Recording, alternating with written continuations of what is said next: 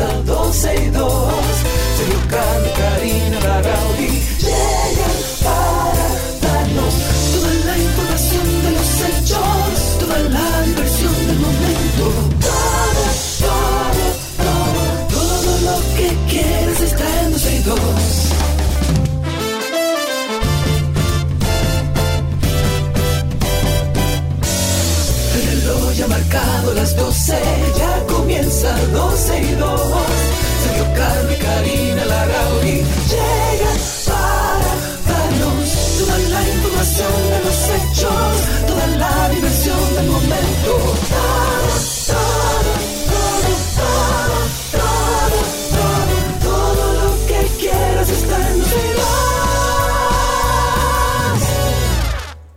que quiere está aquí en 12 y 2. Buenas tardes, bienvenidos. Esto es la 91.3, 91.1 FM y este programa se llama 12 y 2. Ya tenemos al aire 14 años, cumplimos este año. En Uy, Dios mío, eso suena junio, mucho. julio, y 20, por qué ahí. sé yo cuánto en la emisora. Y 20 años yo, 22 años tú. Yo entré ¿Tú en el 20, yo 2003. 22? Sí, correcto. Exacto. Correcto. Yo entré en el, Somos 2000 ya yo en- el 2003. Nosotros deberían darnos acciones aquí en la 91, Sí. después de tantos años. ¿Tú, Haji, Bienvenidos considera? a todos. Eh, Sí, claro. Bienvenidos a todos. Gracias por la sintonía. Oye, qué rica, esa canción es bella. Se va quitando poco a poco de la araña. No ha dormido esta noche, pero no está cansada. No miró ningún espejo, pero se siente todo guapa hoy. Ella se ha puesto color en las pestañas, hoy le gusta su sonrisa. No se siente una extraña, hoy sueña lo que quiere, sin preocuparse por nada. Hoy es una mujer que se da cuenta de su alma. Hoy vas a descubrir que el mundo es Bebe se llama ella. Bueno, ella la canción, Bebe se llama la artista y es del del álbum De que se llama álbum. Pa' fuera telarañas. Tú sabes cómo ella creó ese, ese álbum, ¿no? Bueno, l- lo que sí sé es que gran parte de, ese, de esa producción tenía que ver con una relación bastante tóxica que ella tenía de abuso físico Un y demás, y abuso psicológico. Un despecho. Y él, ella como que hizo catarsis en no, ese álbum. pero oye, ¿cómo fue? Tony, nuestro amigo Tony Rojas, eh, creo que la conoció a ella o conoció una mejor amiga de ella y le hicieron el cuento. Básicamente, el tipo, después de unos años de relación con ella, se mudó fuera de Madrid, a una ciudad que quedaba a cuatro o seis horas, ocho horas, una cosa así. Ella lo menciona en una de las canciones. Se mudó a un pueblo fuera de Madrid, donde él por trabajo, y ella iba los fines de semana allá. ¿Qué pasa? Eh, en ese vaivén, comenzó a alejarse la situación, o sea, alejarse la, la relación, a tener cierta distancia. Ella un día se le ocurrió eh, llegar más temprano y cuando ella llegó no encontró al tipo ahí. Ella fue donde la vecina a ver si lo había visto, no sé qué, no sé cuánto, y cuando ella se presentó que dijo yo soy la novia de él, eh, él- ella dijo, ah, qué raro, ok, no hay problema. Y ahí, y eso se le quedó en la cabeza. Y ella un día, en vez de aparecerse un viernes, se apareció un miércoles. Y lo encontró entonces al tipo Ay, con la mío. otra tipa y ella escribió todas esas canciones a raíz de la cuerda que ella cogió con el tipo. De esa Y cuerda, bueno, de lo que vivió con el tipo, porque fue, yo vi una entrevista y fue parece que una relación bastante tóxica y llena de, sí, sí. de violencia y de agresiones. Bueno, de ahí se desprende la canción Malo. Eh, ah, que fue una de las más famosas de, de ese álbum precisamente. Bueno, vamos a repetir empezando este día. Repitan después de mí. Sergio, por favor, ayúdame, Chiqui. Ayúdame ahí, por favor. Abre tu micrófono. Cristi, por favor. Explícame el peluche, Cristi, Sí, por favor. no sé. Bueno, ¿Alguien me puede explicar el peluche que tiene nuestro productor No abrazado? sé, déjala, déjala ser, como dices tú. No, no, está ser. bien, está bien. Ay, que sea, que sea. Repiten Eh. después de mí. Ja. Ja, ja. Ja, ja. Ja, ja, ja.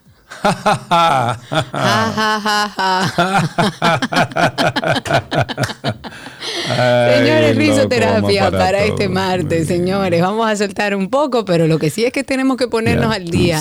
¿Vieron ustedes el muelle de Don Diego, que ya no es No. muelle ni está Diego ahí Pero porque se oíste- hundió esta mañana? ¿Oíste tú esto? Olvídate del muelle.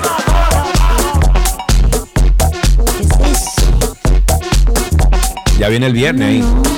Ya viene. En serio, estamos martes, ¿eh? Ah, ok, bueno. El puente, cuéntame del puente. Digo, del, del muelle, del muelle. ¿Hola? ¿Se frizó? Se frizó Karina, mira, se quedó frizada.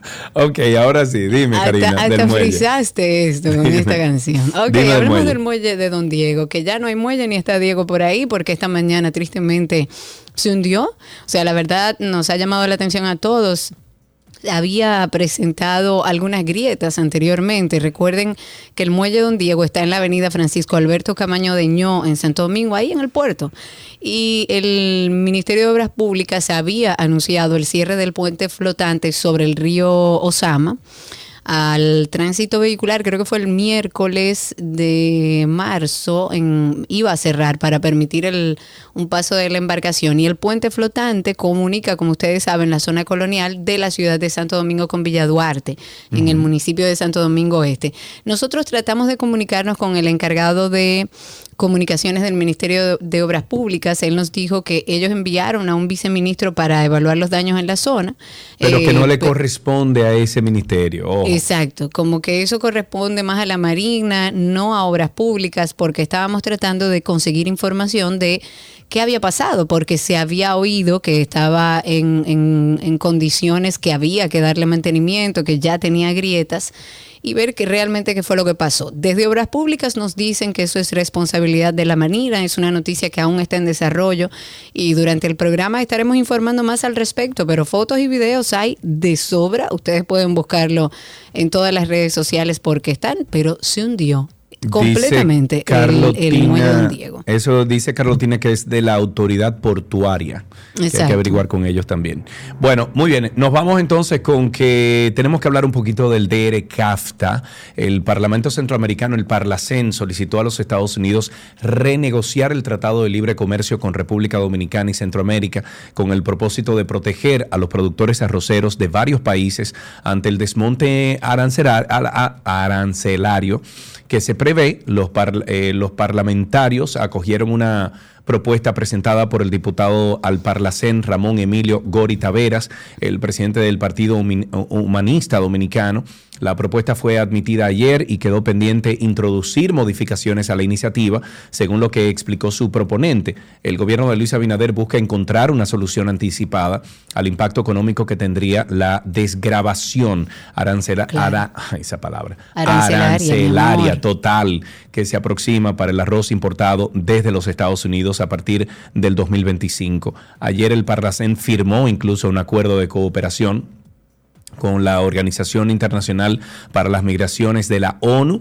Eh, Cerruta Acevedo y Michelle Klein rubricaron el acuerdo. A través del mismo, el Parlacén se compromete con la OIM a impulsar el proceso regulatorio en Centroamérica y garantizar los derechos de los migrantes. ¿Por qué el Parlacén no se dedica también a buscarle una solución a Haití, por ejemplo? No. Bueno, dentro de las cosas que se hablaron, ese fue un tema, evidentemente. Mm. El Programa Nacional de Inducción o PNI para docentes de nuevo ingreso al sistema educativo público sigue siendo cuestionado por la Asociación Dominicana de Profesores, por la ADP y también la seccional del gremio en San Francisco de Macorís está llamando a los maestros a que no acudan a los centros educativos los días en los que les toque la formación. A través de una resolución, la ADP, o sea, la Asociación Dominicana de Profesores, ha solicitado a los directores y equipos de gestión de las escuelas a que hagan los reajustes que la realidad indique, sin cargar, por supuesto, a los docentes que quedan en el centro educativo, más allá de lo que corresponde, y que se retiren los estudiantes a la hora que la circunstancia lo determine. La ADP lo que ha sugerido al Ministerio de Educación que la inducción docente que inició en noviembre, recordemos, de- del año pasado, se trabajaba en el aula con los maestros y los estudiantes y no en las universidades. Entonces la ADP dice que en ningún momento se va a oponer a que los maestros participen en actividades que vayan en beneficio primero de su desarrollo académico e intelectual, pero también en beneficio de los niños. La Asociación Dominicana de Profesores dijo en un documento, quiero citar una parte, y dice, a la sociedad dominicana debería llamarle mucho la atención de que hoy las mismas universidades que formaron a los docentes durante años son las que tienen la responsabilidad de llevar a cabo la inducción docente. Es como decirle al país, lo que nosotros no logramos enseñarle a un maestro durante cuatro o siete años, se lo vamos a enseñar en seis meses. Esa es la postura de la ADP. Qué rico. En otra noticia también tenemos que hablar del Partido de la Liberación Dominicana que pidió en el día de ayer la destitución del director nacion, eh, perdón, director de la Policía Nacional, Eduardo Alberto Ten. Durante una reunión, el secretario general del partido, Charlie Mazacot, eh, perdón, Mariotti, le pidió al presidente que destituyera al, jefe de la policía. Mariotti insistió en que el PLD es un partido que apuesta a la paz social, a la estabilidad de República Dominicana, no parece, ¿eh? Pero dice aquí, dice, pero no nos vamos a dejar destruir, dice la cita de Mariotti.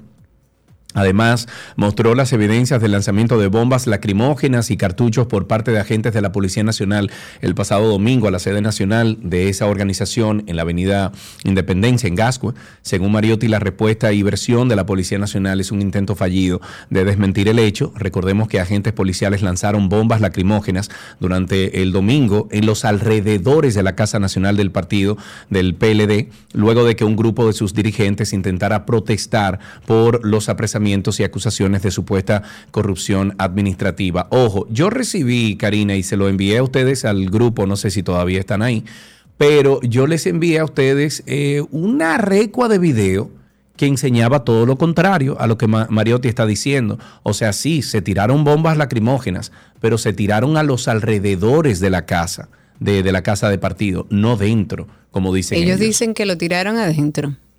Eh, eso es lo que están diciendo. Bueno, yo vi esos videos y andan circulando muchos videos. Sí sé que hubo una propiedad privada, un carro de una diputada, si mal no recuerdo, que fue dañado, que estaba sobre la calle, no dentro del, de, la casa del partido. Lo que sí, y lo que hemos dicho aquí, Sergio, es, sí es cierto que la policía es torpe, bruta, falta de, de tecnificación para controlar este tipo de cosas. Eso es cierto. Ahora, usted no puede, si está provocando una situación de descontrol, esperar que, la que la seguridad que está encargada de mantener todo en control le, pida permiso, por favor, disculpe. Claro. Si usted quiere expresarse, puede hacerlo siempre y cuando no violente la tranquilidad y las normas. Entiendo que en esta ocasión puede haber sido excesivo, como en muchísimos casos, pero era el control de una situación que ellos querían llevar más allá. En ambos casos. En el primero, cuando trataron de romper la puerta del Palacio de Justicia en Ciudad Nueva, y en este caso también. Los videos están ahí.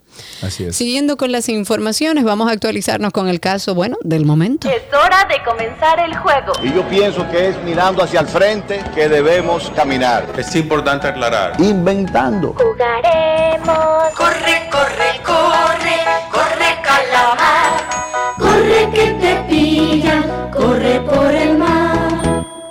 Inventando. Inventando. Bueno, la operación Calamar, el empresario Ramón Emilio Jiménez Coli, o Mimilo, como se conoce, una de las personas propuestas como testigos en el caso Calamar, declaró que parte de las operaciones que se catalogan de irregulares continuaron aún después de la campaña política del 2020 debido a que había que cubrir lo que faltó, ¿tú entiendes? Había un faltante.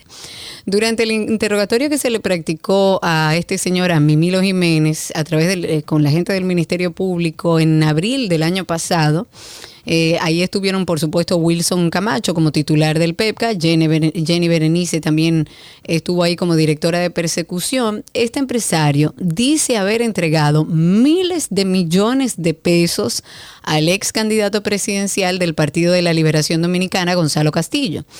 También dijo que el dinero lo entregó por orden del ex ministro de Hacienda, Donald Guerrero.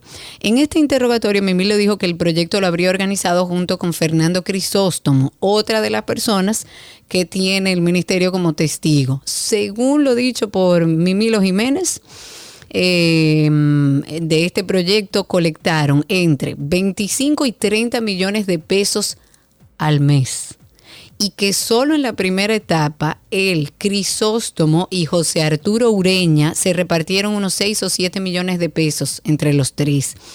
También dijo que el ex ministro Guerrero tenía, o sea, Donald Guerrero, tenía conocimiento de las operaciones y que incluso en una ocasión le pidió el nombramiento de una persona para poder facilitar el funcionamiento de este entramado. Mimilo Jiménez confesó que una estructura que realizaba los cobros irregulares a las bancas deportivas de lotería, eh, las máquinas tragamonedas en los colmados que le generaba, oigan bien, entre 15 y 30 millones de pesos al mes. Qué rico. O sea, era por donde sea que O había sea, que buscar ese dinero oye, para Danilo. Oye, cómo son las cosas. O sea, uno diciendo, no, que, eh, que la- las bancas se tienen que regularizar para un dinero, y ya ellos lo habían hecho, ellos lo habían regularizado, pero para ellos. Pero para ellos, o sea, tan regulada, pero dame el dinero a mí, ven, y yo lo manejo. La realidad, em, eh, ojalá y ustedes puedan ver el trabajo que hizo Alicia Ortega en el día de ayer, porque en estos casos, sin desperdicios, y en estos casos uno tiende a aplaudir a aquellos que deciden hablar, y qué bueno, lo hacen por su conveniencia. Pero me gusta el, el, digamos que el perfil que le dio a estas personas que siguen siendo, si así se comprueba todo lo que se ha hablado de este caso y lo que ellos mismos han dicho, siguen siendo corruptos. Claro. Siguen habiéndose robado miles de millones Claro. de pesos o cientos de millones de pesos. Siguen siendo personas que pertenecían a esa estructura, que estafaron al Estado, que estafaron a todos los dominicanos.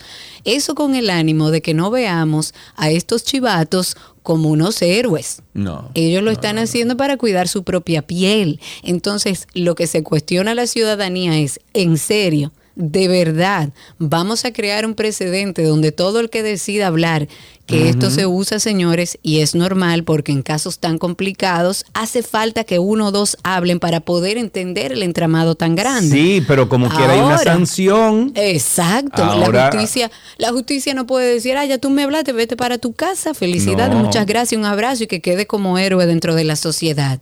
Estos que están hablando son igual de corruptos que los que han decidido no hacerlo Claro. y tienen las mismas responsabilidades de aquellos que van a ser procesados y no creo que la ciudad, que perdón, que la ciudadanía debería estar de acuerdo en que después que ellos hablen se vayan para su casa. No, no, porque no, no, no, no, no. No lo podemos hacer así. Si es así, entonces, No como dices tú, permitirse. se crea un precedente y ya tú sabes. De ahí O a lo adelante- mejor uno que no tenga tanta culpabilidad que tú digas, dime todo lo que tú sabes y a ti te voy a exonerar.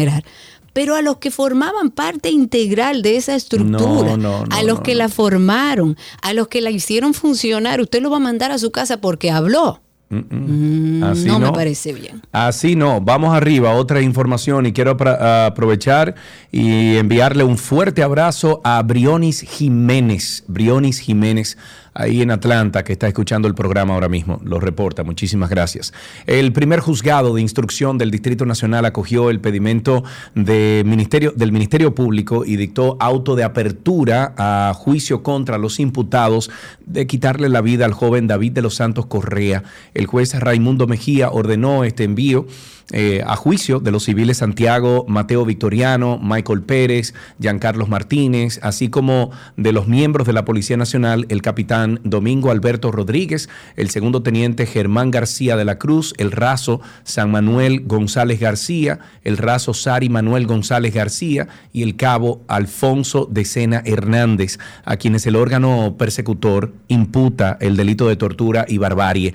El magistrado Mejía dictó la misma sentencia contra los imputados Ambrión y Montero Ontaño, Álvaro David Beltrán, eh, Yubaris Méndez y Juan Reyes de seguridad privada de la plaza de la plaza Ágora Mall y la lectura íntegra de la decisión del tribunal fue fijada para el próximo 20 de abril. Bueno, señores, empieza ya la carrera por definir quiénes son los que van a representar a todos los partidos en las próximas ele- elecciones. En el caso del PRM, en el día de ayer, justamente este partido dijo que escogerían con primarias cerradas a su candidato presidencial para las elecciones del año que viene. Aparte del presidente de la República, Luis Abinader, ningún dirigente de esa organización ha sido mencionado para ser el representante del partido en los comicios, por lo que uno va asumiendo que quien se presentará para los próximos comicios nueva vez es Luis Abinader. y sigue manteniéndose con números buenos hasta bueno, ahora. Bueno, bueno, ahí puede presentarse varias gente, Karina Larrauri. Ahí pueden presentarse David Collado, pueden presentarse Arnaud, puede presentarse Carolina. Eh, hay, Lo hay- que hay pasa un- es que a nivel de números, Arnold y Carolina están muy por debajo. Pero David está muy bien. David está muy bien, siempre ha estado bastante bien en números, pero no se ha mencionado, no se ha mencionado nadie. Eh, cuando se habla de reelección se habla de Luis Abinader, incluso José Ignacio Paliza, que es el presidente de la organización, además ministro administrativo de la presidencia, dijo que esa decisión fue tomada por la directiva, por la dirección ejecutiva. Dijo que los candidatos para otros niveles de elección van a ser escogido, eh, escogidos bajo los diferentes métodos permitidos por la ley. Durante la reunión eh, se estuvo hablando de todo esto. Se convocó al Comité Nacional para el próximo miércoles 12 de abril y ya empezarán a salir todas las informaciones en vista de que el año que viene, señores, estamos en elecciones. Otra vez, Dios mío. Otra un vez. juego, eh, perdón, un juez de la jurisdicción de Santo Domingo ordenó el cierre por tres meses de un negocio por violar los decibeles de sonido. Ya, volando, Bien, espérate, por espérate, fin, espérate. Dios mío. De alguna manera. Bien, bien, bien. Eh, por violar los decibeles de sonido permitidos y causar contaminación sónica en Villamella, en Santo Domingo Norte. Esto yo se lo voy a enviar a un amigo mío que tiene eh, un drink delante de su casa. Y ellos no duermen. A mí me han mandado difícil. video a las 2 de la mañana, 3 de la mañana, eh, y no duermen, no duermen. Eh, según la Procuraduría General de la República, fue identificado el negocio como colmado El Nene y el cierre fue autorizado por el juez Máximo Roa Santiler, coordinadora, eh, mm, déjame ver, sí, dice coordinador de los ju- juzgados de instrucción del Distrito Judicial de Santo Domingo, la Procuraduría Especializada de la Defensa de Medio Ambiente, eh, dijo que en un comunicado que el comportamiento de los encargados del negocio fue violatorio a la Ley General de Medio Ambiente. En su resolución, el juez ordenó el cierre del negocio por un tiempo de tres meses. Muy bien, me gusta. Bien, me parece muy bien A mí que también. sea el primero de muchos, por Dios. No, no, y que ya es un precedente. Creo que es la primera vez que hacen esto. Entonces ya es un precedente. Eh, Puede ser, puede ser. Mira, me encanta algo que está proponiendo José Horacio. Vamos a ver, Cristi, si tú puedes darle un toque, porque sería interesante incluso hablar con él un poquito sobre esto, si lo conseguimos ahora. Eh, pero mientras tanto, el diputado José Horacio Rodríguez, recuerden que está por opción democrática, él se independizó acaba de depositar ante la Cámara de Diputados un proyecto de ley que busca, oye bien, darle un respaldo institucional a la actividad teatral en el país. Y a mí me parece genial. No porque yo tenga de alguna manera intereses ahí, porque he producido teatro y soy productora de teatro, sino porque entiendo que en el arte y la cultura hay mucho de lo que nos hace falta. Nosotros hemos abandonado por, por décadas el, eh, el arte y la cultura en nuestro país y por eso vemos que va mermando. Cada vez, perdemos, cada vez más perdemos nuestra identidad y tenemos que rescatarla de alguna manera. Ojalá y todo el mundo, todo el dominicano tenga acceso al teatro, pero sin el apoyo desde estatal, eh, el teatro no se va a abrir a todo público porque al productor le sale demasiado costoso y no tiene ningún apoyo por parte del Estado, todo lo contrario, usted va a Bellas Artes y tiene que pagarle una fortuna por, por el espacio donde va a ser la obra de teatro, le, quita- le quitan la fila más importante del teatro completa que a veces se queda hasta vacía. Eh, ¿Y usted tiene que ir a comprarle. De que para el presidente todavía Eso se es, pa- usa eh, eso. eso es parte del- de, lo que está establecido. Sí, Usted paga- todavía. Eh, todavía, y te quitan toda esa fila que a veces se queda, te digo, hasta vacía, que La es la mejor, mejor la de mejor medio, visibilidad. sí, sí, el mejor. Pero aparte de eso, si la planta no tiene gasoil, usted tiene que echarle gasoil. Ah, no hay ningún incentivo, o sea, desde el Estado no hay ningún incentivo para el arte y la cultura y el teatro. Pero según José Horacio, esto, la idea es enfocarlo en el desarrollo de esta rama de las artes, o sea, en el teatro. Él considera que es un deber del Estado y yo estoy de acuerdo con él, el garantizar la actividad teatral, su funcionalidad, su eficacia como industria cultural y creativa de gran impacto económico, pero también social. Señores, históricamente a través del teatro era que, era que se hacían las protestas, Todo. eran, eran donde se incluían eh, los, eh, los líderes sociales a decir las cosas que querían a través del arte y, y es educativo. Pero además él apuntó y dijo eh, que la constitución de la República Dominicana en, su artículo 64 sobre el derecho a la cultura dispone que toda persona tiene derecho a participar y actuar con libertad y sin censura en la vida cultural de la nación tiene además derecho al pleno acceso y disfrute de los bienes y servicios culturales, de los avances científicos y de la producción artística y literaria. Me parece muy interesante este proyecto, puede ser un punto de partida para llamar la atención de este gobierno y de los que vengan y que se establezca finalmente desde el Estado un apoyo al, al, desarrollo de la cultura y del arte en general en todas sus ramas. Por favor, el alto representante de la Unión Europea para Asuntos Exteriores y Política de Seguridad, Josep Borrell, anunció el día de ayer un apoyo presupuestario de cerca de 14 mil. ¿Estoy leyendo bien? Sí, señor o 14 millones de dólares. ¿Cuál, de los 14 dos hay? Porque puntos, sí, está, está, como mal escrito. La eso, coma pero me- asumo que es un 14 14.3 millones. de millones dólares. para la transición a una economía verde y más inclusiva en República Dominicana. Durante esta reunión con el presidente dominicano Luis Abinader, el, pre- el también vicepresidente de la Comisión Europea explicó que los fondos forman parte de la iniciativa Equipo Europa en la República Dominicana que apoyará en el marco nacional de gestión de finanzas públicas, así como en la competitividad y sostenibilidad a las MIPIMES con atención particular a las, a las mujeres eh, a las mujeres y los jóvenes. Son 14 ¿Pero qué millones de pasa? dólares, eso es. Eh, son 14 millones de dólares. o Ok, sea lo que pasa es que la coma. corregido. No, no, lo que pasa es que leí la coma y dije son 14 mil o 14 millones, porque hay una diferencia muy grande. Para Claro. los PLDistas lo entienden muy bien esto. Pero, sí, es fácil. Uno se le complica hablar con tantos Sí, ceros. sí, sí. No se olviden, señores, a propósito de que empezamos esto con eh, un relajo, pero que nos ayuda a distendernos un poco, a reírnos, a practicar la risoterapia de su salud mental. No se olvide, busque la manera de encontrar tranquilidad y paz. Y si está atravesando por alguna situación en particular que usted no sabe qué es, no tiene nombre, está perdido, pero sabe que está mal, Des una vueltecita por Karina y Sergio After Dark.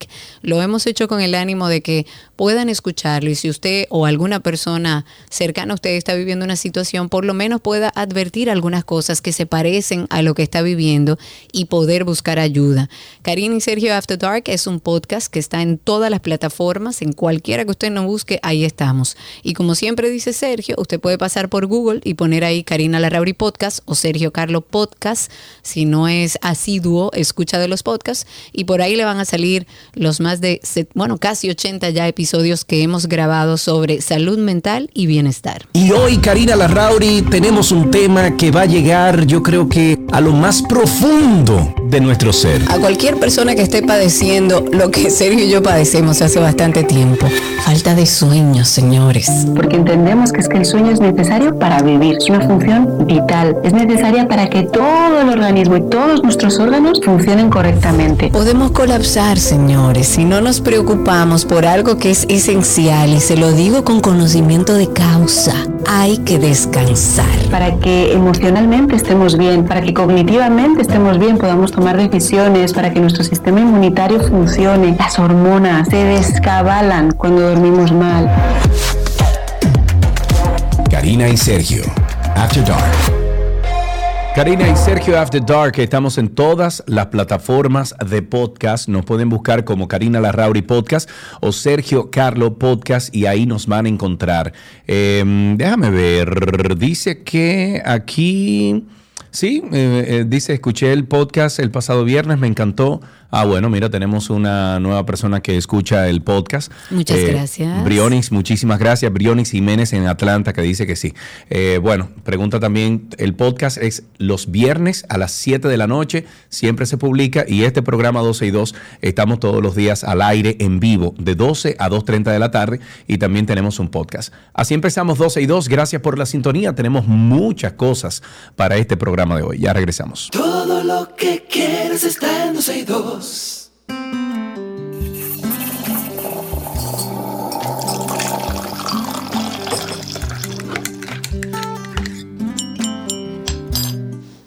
Estamos en nuestro cafecito de las 12, como siempre, compartiendo este espacio con aquellos que son cafeteros como nosotros, para que, bueno, hablemos sobre el café, cómo fue el café esta mañana, si usted se actualiza de la operación Calamar bebiéndose su cafecito, o si usted es de, los que no quiere conectarse y empieza su día solo con su café.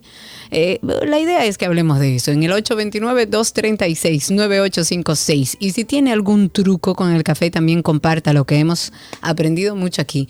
829-236-9856. Y a mis amigos de Twitter Spaces que están últimamente muy lentos, recuerden por ahí que pueden solicitar ser hablantes. Ok, bueno, eh, mientras esperamos esas llamadas, compartir algunas cositas, por ejemplo, algunos beneficios potenciales de mezclar café con diferentes tipos de leche. Porque, por ejemplo, la leche, a mí me gusta con leche de almendra, no sé a ti. ¿Tú la, tú la a usas mí de me encanta, sí, lo he hecho con almendra. Lo que pasa es que yo soy más de café negro, pero sí, cuando lo corto lo hago con leche de almendra. Bueno, eh, la leche de almendra en baja, es baja en calorías, grasas, lo que la convierte en una opción saludable para aquellos que buscan reducir su consumo de grasas saturadas. Y también es una buena opción para aquellos con intolerancia a la lactosa. La leche de avena, por ejemplo, también es rica en nutrientes, especialmente en fibra y hierro. Es una opción para aquellos que siguen una dieta vegana o vegetariana, ya que no contiene lactosa ni productos de origen animal. La leche de coco también se utiliza y es rica en grasas saturadas saludables y puede ayudar a aumentar los niveles de colesterol. Eh, oye, de colesterol. Mira qué bien. Ah, pero yo soy del sur. Mira, del, del colesterol eh, bueno en el cuerpo y también es una muy buena opción para aquellos que buscan una, mm, eh, mm, un tipo de, de- mezcla sin lactosa. Eh, está la leche de soya, que es la leche de soya, es una opción rica en proteínas, baja en grasas saturadas. También es una muy buena opción para aquellos que buscan una opción sin lactosa. Mira, dice ahí eh, Montserrat que hagamos nuestra propia leche de almendra, porque regularmente las bebidas sustitutas de la leche que están hechas con almendra tienen tres almendras. Ya, dice es fácil Carlito. hacerlo, realmente. Dice Carlito Báez que no le llamemos leche de almendra, que es una Exacto. bebida de almendra. Exacto, por eso yo decía bebida sustituta Bueno. de la leche. Pero bueno, lo pero mismo, mira, es blanca, ¿ok? Tú la es una forma de hacerlo más fácil. Leche de almendra y punto. Claro, no se o bebida complique. de almendra, exacto. 829 A Carlos Báez le vamos a tener que 236. poner Freddy Bragoico ahora. Imagínate. queremos. 829-236-9856. Cuéntenos, ¿se bebió ese café de greca, corriendo, expreso? ¿Tuvo que pararse a bebérselo?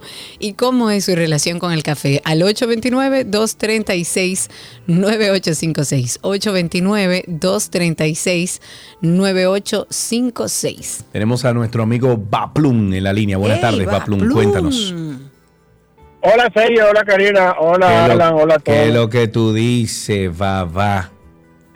Ya tú sabes. No, a ver, tú veas como que el, todo conspira para que nosotros estemos unidos. Yo acabo de comprarme un café y me lo voy bebiendo conduciendo. Ay, muy bien. ¿Cómo está ese cafecito? ¿Un cortadito? ¿Un expreso? No, no, no. ¿Qué fue lo- A mí ¿El me gusta el café negro dominicano. Bien, bienvenido a mi mundo.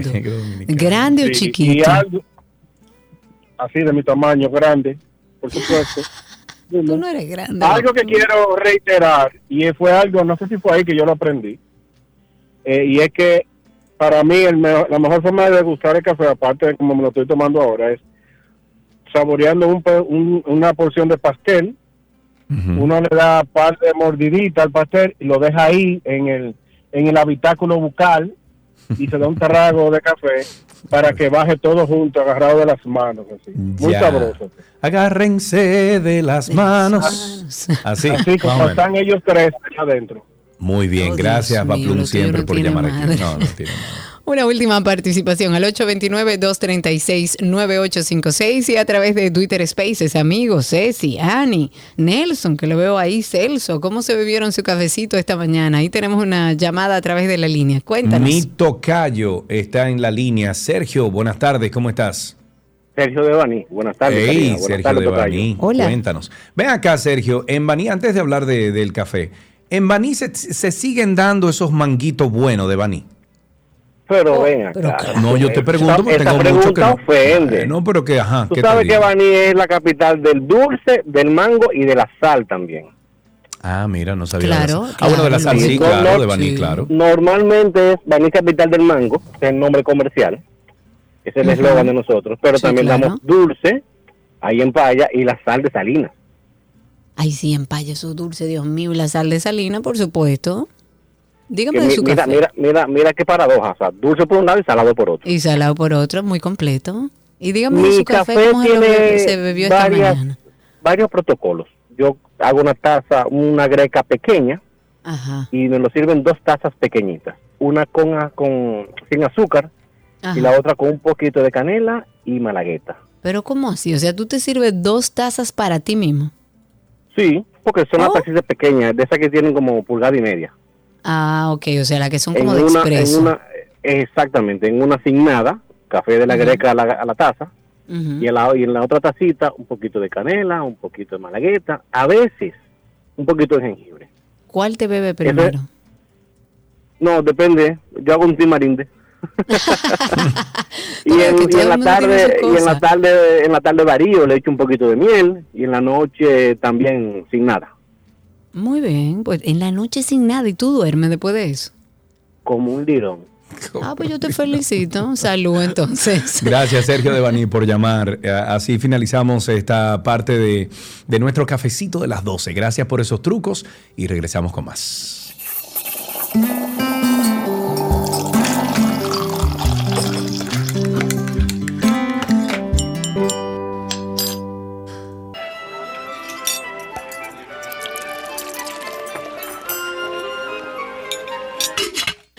Hola, la me mancha, comida de Gabriela de Gabriela Pasqué, Pasqué, Sebón y sí. Y te lo iba a hacer a propósito, Sergio. Yo sé que sí, yo sé que sí.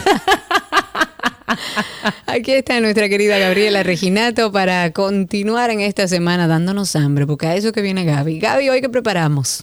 Bueno, mira, estuve inclusive hace que yo iba a hacer otra receta y hace como 20 minutos estaba hablando con, con una amiga y me dice, tú debes de, de- de dar como cosas de Semana Santa. Digo, pero estamos en la semana del huevo.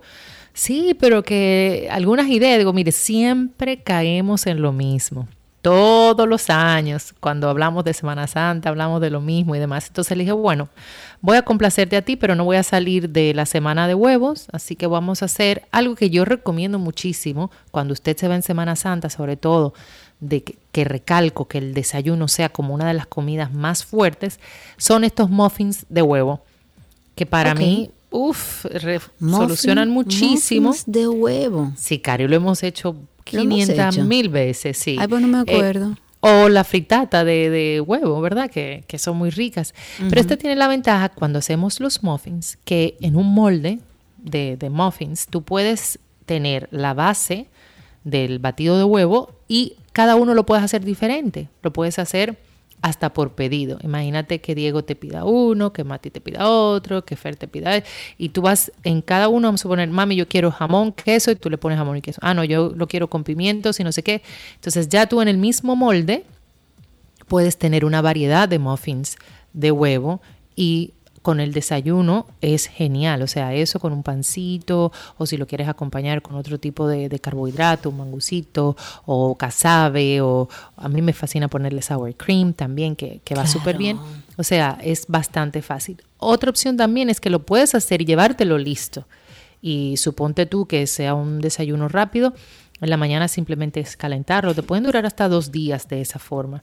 Eh, sirve muchísimo para los desayunos de los chicos eh, del diario antes de ir al colegio. En vez de tú estar haciendo, ponte tú que te levantaste un poco más tarde y no te da tiempo para prepararle el desayuno. Si hiciste estos muffins la- el día anterior, pues simplemente le das una calentadita, ya sea en micro, en horno o así rapidito en una sartén y perfectamente puede servir. Y es bastante fácil, bastante, bastante fácil. Vamos a tomar en cuenta que vamos a hacer un básico de jamón y queso, pero como te digo, ahí ustedes pueden poner a volar su imaginación.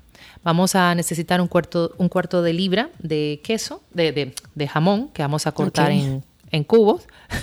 no, he hecho ni- no he hecho nada, ¿eh? No, no, está todo bien. Estoy tranquilita. Tranquila. Ni me estoy moviendo. Ok. Media, media libra de algún queso que derrita, mm, danés o el arbati, gouda, cheddar, eh, provolone, mozzarella. Eh, o todos juntos. Claro, Así mismo. Rayado, perfecto. Mejor así rayadito, ¿sabes? Perfecto. Tres cucharadas de puerro picado si quieres ponerle puerro. Puedes incluso ponerle eh, espinaca, que va súper rico. Esto de hecho lo puedes hacer solo de, clara de huevo si también quisiera. Si hay alguien que no, que no come la yema del huevo, lo que sea, puede hacer simplemente con, con la clara de huevo. Ocho huevos, un cuarto de taza de crema de leche o de leche entera. Me gusta utilizar más la crema de leche porque te lo pone más esponjosito. Mantequilla, sal y pimienta al gusto y el molde de los muffins, que aquí sería el protagonista.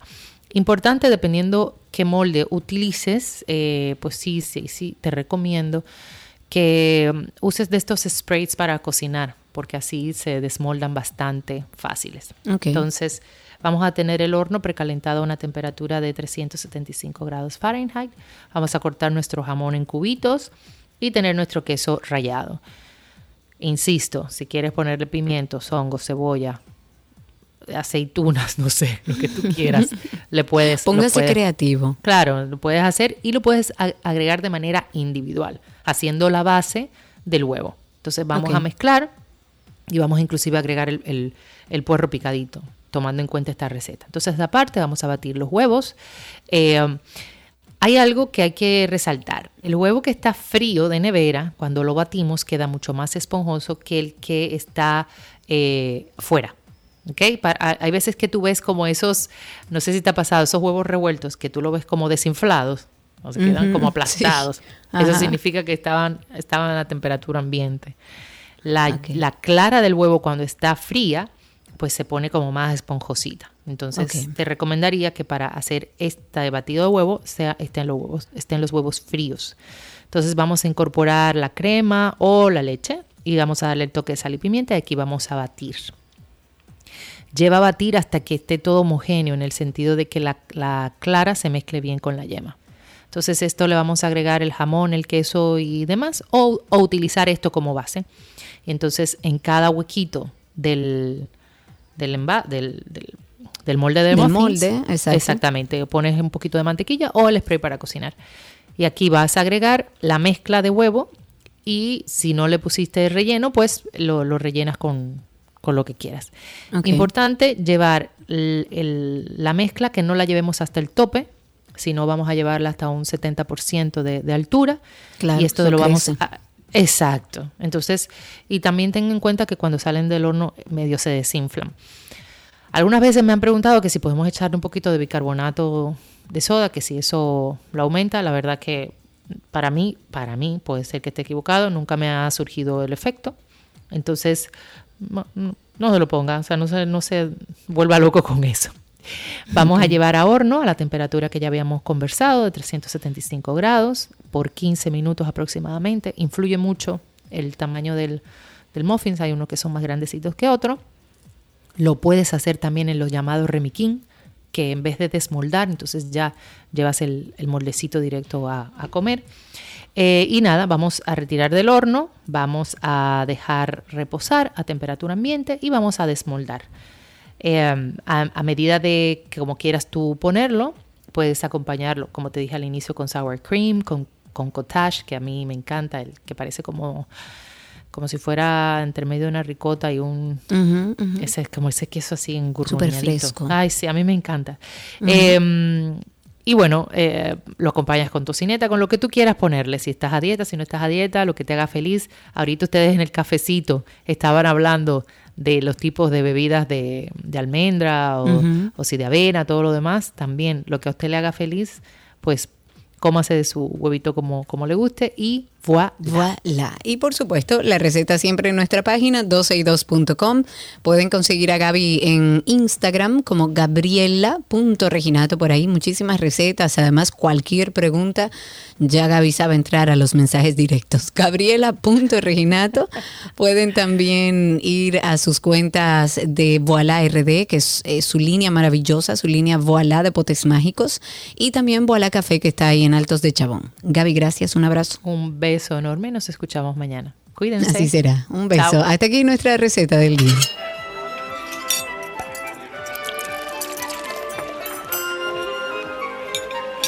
Todo lo que quieres está en 12 y 2. Let's go. Let's go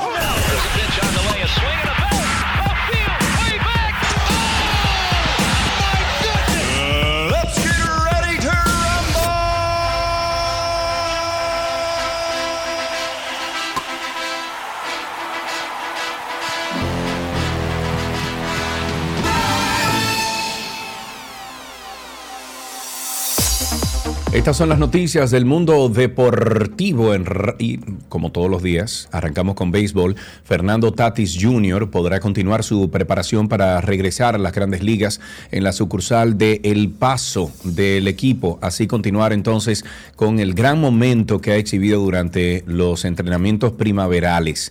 El jugador dominicano sigue cumpliendo una suspensión de 80 partidos debido al uso de una sustancia prohibida, de acuerdo a la política antidopaje de la MLB, pero podría unirse al equipo de los padres el 20 de abril. El jugador apodado como El Niño nunca ha jugado en AAA y de acuerdo al reporte inicial, eh, dice que va a comenzar una rehabilitación de 15 días que dará inicio el 4 de abril cuando el equipo esté en Sacramento.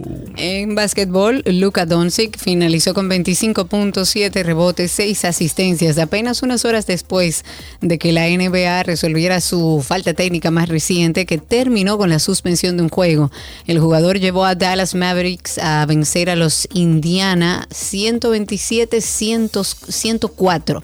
Los Mavericks rompieron una racha de cuatro derrotas consecutivas y se mantuvieron en la contienda por uno de los dos últimos puestos del play-in en la conferencia oeste. Kyrie Irving agregó 16 puntos y 6 asistencias para Dallas. Indiana estuvo liderado por Benedict, quien anotó 22 puntos, y Andrew, quien tuvo 17.5 rebotes y 5 asistencias. En fútbol, República Dominicana obtuvo una buena victoria ante Belice con el marcador 2-0 en el marco de la sexta y última jornada del grupo D de la Liga B de la Liga de Naciones de CONCACAF 2022-2023. Eh, dice aquí que Darling y Nowend lograron el triunfo por el equipo quisqueyano en el Estadio Panamericano de San Cristóbal ante la presencia de 1.720 personas. De esta manera, la Cedo Fútbol cerró su participación en la segunda edición de esta competición continental de CONCACAF y finalizó tercera del grupo con ocho unidades, luego de dos victorias, dos empates y dos derrotas en seis presentaciones. ¿Tú te imaginas, Karina, cuando el equipo dominicano llegue Me a una muero. mundial de fútbol? Me muero, me muero de la emoción. ay, Yo ay, le pido a Dios todos los días de mi vida que me dé esa oportunidad antes de morir. Yo espero que va a suceder. No, bueno, ya vi ganar a las estrellas, o sea que voy por buen camino. Solo me falta. Después de, después de 67 años.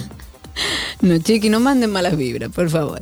En voleibol de playa, con la participación de unos 250 jugadores, fue anunciada la primera parada 2023 del torneo de voleibol de arena Boli Circuito RD, justa que se va a realizar del 31 de este mes al 2 de abril en las canchas del Parque Guivia del Malecón Capitalino. Eso va a estar muy chulo ahí frente al mar. El certamen en el que se compartirá, eh, se competirá, perdón, en las ramas masculinas y femeninas tendrá una dedicatoria especial para la inmortal del deporte dominicano. Y yo doy fe y testimonio de eso. Qué gran mujer, Milagros Cabral. Los participantes estarán divididos en seis categorías. Cuentan con la presencia de atletas de la selección nacional, tanto de playa como de sala, donde se va a premiar con más de medio millón de pesos. Oh, wow. Tenemos también que en la Fórmula 1, la casa de subastas Sotheby's en Hong Kong pondrá a la venta entre 3 y el 12 de abril un Ferrari F1 2000 ganador de carrera. ¿Tú te imaginas? Pero ¿cuánto se va a vender eso? Espérate. Cómpralo, dale para allá. Cómpralo. Ahí son unos millones. Esto dice que el ganador de carreras pilotado hasta su victoria en el Gran Premio de Brasil del 2000 por el piloto alemán Michael Schumacher. Ah, no, señores. No hay cuarto que compre No, eso. eso no hay dinero. No, sí, sí hay. No, Nosotros bueno, no lo pero tenemos. tú y yo no lo tenemos, olvídate no, de seguro eso. que no. Ya, ya, punto. Ya afuera. En Dale. tenis, déjenme act- actualizarle en tenis. Las etapas finales de la Copa Davis se están tomando forma ya. El final 8 tendrá lugar del 21 al 26 de noviembre, va a ser en Málaga, pero antes será el turno de los qualifiers. Para eso se necesitan cuatro sedes y del 12 al 17 de septiembre se conoció ya la primera. Gran Bretaña entonces tendrá la oportunidad de jugar como local en Manchester en la AO Arena. Esta será la quinta ciudad británica diferente en albergar una parada de esta competencia en los últimos 10 años. Será la primera vez que la ciudad organice una serie desde que Gran Bretaña jugó contra Rumania, eso fue en el año 1994, y según su actual posición en el ranking de la Davis, 3, en el bombo 2 estarán Italia, Gran Bretaña, Serbia y Países Bajos. Y en el 3 Estados Unidos, Suecia, Francia y República Checa. Y en el cuarto Corea, Chile, Suiza y Finlandia. Y para finalizar siempre recomendamos Karina y Sergio After Dark. Hay muchos pero muchos episodios ahí. No se lo pierdan entrando en Karina y Sergio After Dark en cualquiera de los de los tantos networks que nosotros pertenecemos. En Google usted pone Karina y Sergio After Dark y voilà. After Dark. Tú entiendes, Karina, que tú has sufrido un miedo irracional de estar, por ejemplo, en lugares de donde es difícil escapar, espacios exteriores o cerrados y con mucha gente, muy concurridos. Mire, Sergio, la respuesta es sí. Yo te pregunto esto porque este es uno de los síntomas que puede sufrir una persona que atraviesa eh, la agorafobia Definitivamente cuando vamos a hablar de agorafobia tenemos que entender que es una sensación difusa, desaprensiva que se desata en tu cuerpo, en tu cerebro, donde tú tienes miedo no solamente a espacios abiertos, sino a estar en cualquier espacio donde tú no te sientas seguro. Es un tema que tenemos que tratar, que tenemos que hablar, porque mucha gente no lo entiende, le suceden cosas como esta, me da miedo manejar, me da miedo hacer cosas que hacía antes, me da miedo estar en un grupo grande de personas. ¿Puede uno sanar de la agorafobia y de la ansiedad? Sanar, sanar así como que desaparezca, pues. pues, pues. Karina y Sergio, After Dark. Karina y Sergio After Dark en todas las plataformas. Google, búsquelo. Karina y Sergio After Dark y voilà. Hasta ahí entonces llegamos con Deportes en 12 y 2. Todo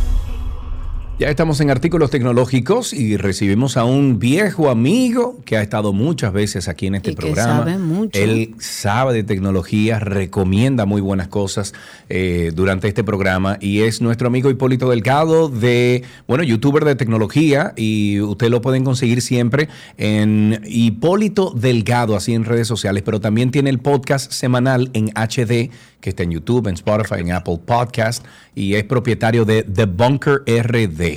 My friend, ¿cómo estás? Bienvenido, Hipólito.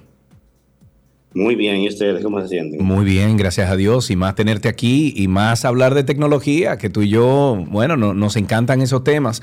Vamos a hablar de ocho, oigan bien, ocho gadgets para Semana Santa o para viajes. ¿Por dónde empezamos? Uy, me gusta. Bueno, vamos, a- a- en ese grupo hay dos apps también, pero vamos a hacerlo como en orden de desde antes del viaje hasta después del viaje. Me Lo primero es una app que yo la descubrí hace como cinco años y eso se ha vuelto una app que no falta nunca al inicio de, de cualquier viaje que yo estoy organizando, que se llama Packpoint. Está disponible para Android y iOS. Eh, tiene una versión gratuita que la usé durante muchísimo tiempo y terminé al final pagándola porque tiene otras opciones que, que quería probarle y Que no te la tan cara, sirven, pero claro. Y para se llama Pack Point. Packpoint. ¿Para qué sirve esta app? Exacto. Simplemente te- al principio te hace un par de preguntas como para dónde tú vas, o sea, para dónde tu viaje, las fechas de tu viaje y si es un viaje de placer o, o negocio y cuántas noches vas a durar. Entonces, con esas informaciones, él te da una lista de todo lo que no se te puede quedar eh, para ese viaje. qué chulo. O sea, si yo le digo, por ejemplo, voy a la montaña, en Jarabacoa, a una casita, ¿no? y él te dice ahí, te da el listado de todo lo que necesitas para ese destino. Exacto. Entonces, Oh. ¿qué él considera? Porque no, porque es esa información que tú le pasas de la ubicación. Él te considera el clima, te considera si tú necesitas, si, un- si hay algo internacional, o sea, si tú vas a viajar por avión Sí. para otro país, eh, y te da dividido en secciones todo lo que te, todo lo que tú debes tener. Detalles de cosas que quizás te te pueden hasta olvidar Sí. como o que tú no o que tú no lo sabes como que ese país le exige por ejemplo una vacuna Ah, entonces eh, Claro. tú vas marcando lo que vas metiendo en, en tu maleta empacando y, y ready. O sea, en teoría, si tú te llevas de esa lista, no se te queda nada. Y claro, no debería faltarte poco. nada. Claro. Exacto. Entonces, chequense, le llama PackPoint, disponible para Android y iOS. Ok. Entonces, Anotada. vamos para, la segun- vamos para el segundo eh, artículo. Y es, siempre que uno va a viajar fuera, tú sabes que hay un límite en cuanto al peso de las maletas. Correcto. Ah, y sí. uno comienza a meter cosas y uno no sabe exactamente cuántas 50 libras. Exacto. Y uno no sabe, uno dice, bueno, yo creo que eso, que eso no se pasa. Sí. Entonces, hay un dispositivo que es eh, específicamente el que yo le quiero recomendar es de Amazon Basics, que es bastante barato, que es un peso eh, mano. portátil Ujú. de mano. Ay, yo exacto, tengo uno y la verdad que eso es lo mejor del Yo tengo mundo. Para dos. usted Eso no sí, estar en el aeropuerto. Ujú. Óyeme, yo Eso es dije que estamos- yo no puedo estar en el aeropuerto ¿Eh? desarmando una maleta porque no, No, tengo cómo pesarla. Exacto, y yo conseguí. Karina Larrauri desarmando, no. desarmando una maleta en el aeropuerto de que pasa con Por eso no, por, lo- imposible. por la incomodidad que implica tener que hacer todo eso y además gente esperando en la Sí. fila. No, y, y, y lo duro es cuando tú crees que ya hiciste el cambio de peso y cuando tú vas de nuevo, no, le faltan dos libras más. Otra vez. exactamente, exactamente. Entonces, ¿Cómo eso, lo conseguimos estamos hablando ese? que eso en Amazon, in- incluso el que estoy recomendando es uno de Amazon Basics, que es una marca que tiene Amazon propia Claro, de productos baratos, pero de muy buena calidad. Y lo que cuesta es menos de 12 dólares, o sea que ya tú sabes. Entonces, ok. otra, otro artículo, yo tengo un tiempo usando y muchísima gente también lo está usando para viajar, son los AirTags de Apple. Eh, por ejemplo, si tú vas a viajar afuera Uy, sí. y tienes tu maleta, tú tiras uno adentro de la maleta, uno de esos, y tú tienes tu maleta ubicada 24-7 cada segundo. Tú ves, O sea Sergio que tú hace sabes si la eso. Maleta se montó en el avión. El, el único riesgo hipólito de eso es lo que le pasó a Sergio, que él, él para dar seguimiento a su maleta le ponía los AirTags y hubo alguien parece que abrió la maleta, No, vio el AirTag no, y le no. gustó y se quedó con él. No, no, no, no, no. ¿Y Eso fue Colombia, el, contenedor de mi mudanza. Ah, Tenía ok. dos AirTags, uno dentro y uno fuera. El Ah, de fuera, un curioso que todavía vive en Colombia. Eh, porque, tiene porque lo- no, no, él tiene el AirTag arriba de él como si fuera un llavero. Es estúpido porque no sabe A que lo mejor eso- se lo puso como llavero. Pero A una cosa- a lo mejor era un, un artículo de lujo pensaba que Bueno, era de vestir. entonces nada, él tiene Apple eso. nuevo. Y ya, punto. Míralo ahí. Ayer se vio el AirTag a las 8.40. Yo sé el barrio donde él vive y todo. Ay, mi madre. Sí. Gracias a Dios que eso no tiene micrófono y cámara. No, gracias Exacto. a Dios. Otra cosa Pero bueno, sí es a viajar, importante el AirTag. Sí. También cuando uno va a viajar, ya sea en avión o en autobús, por ejemplo, o como pasajero en un vehículo, en un viaje largo, uno, uno a veces se pone a bajar una- unas cuantas cosas en Netflix para verla offline. Pero, Ah, sí. eh, por ejemplo, cuando tú estás en el avión, al final tú lo que terminas es viendo un episodio con un dolor de cuello porque Exacto. uno está mirando para abajo. Exacto. Sí. Entonces hay un dispositivo que se llama Universal In-Flight Airplane Plane Holder. Ok. Ajá. Eh, si to- todo esto, si quieren preguntarme lo que lo están oyendo, eh, mira, mándame el link exacto. Me escriben a Hipólito del, arroba Hipólito Delgado en cualquiera de las redes y yo les mando los enlaces directos. Ok. Ok, Pero ese dispositivo para lo que hace nosotros también ponerlo. Ah, perfecto. Sí, yo se lo- ahora mismo le doy un copy paste y se lo paso. Gracias. Eh, ese dispositivito lo que hace es un accesorio para uno utilizar la, la bandeja cerrada y con el hueco de la, entre la bandeja y el asiento se pega y tú usas como Sí. tú, tú como que colocas el celular donde va la bandeja, a la altura Ya donde va la pantalla Ya. eh, normal. Algunos aviones tienen, tú sabes, su pantalla en cada asiento, otros no. Igual, hay veces que aunque tenga pantalla, tú quieres ver tus propios contenidos. Entonces, Claro. es una forma de tú poner el celular a la altura de tu vista y no, no quedes tú con un dolor de cuello. Claro. Entonces, ya durante mucho. el viaje, cuando, cuando estamos ya de viaje, ah, y ese dispositivo cuesta menos de 13 dólares. Entonces, ya cuando estamos de viaje, tú sabes que tanto en hoteles como quizá un, un Airbnb, que donde vamos con mucha gente, tú te das cuenta que de repente no hay tanto toma corriente para tú cargar todos los cachivaches que tú llevas. Y Sobre eso todo pasa tú, mucho, por ejemplo, en en mucho. hoteles. Sí.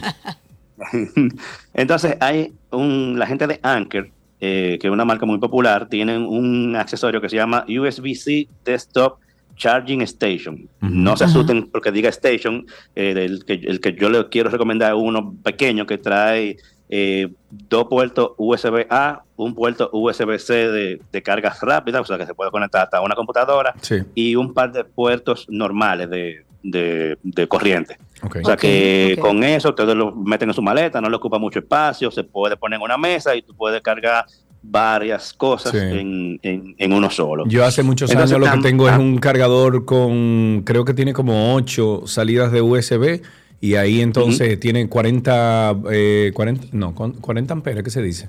Eh, creo Watts. que sí, eh, cua- 40 watts, exacto. Y de ahí yo me conecto y cada vez que yo viajo, ahí conecto todo. Tengo, puedo olvidar todos los cargadores individuales. Sí, exacto, eso es un palo.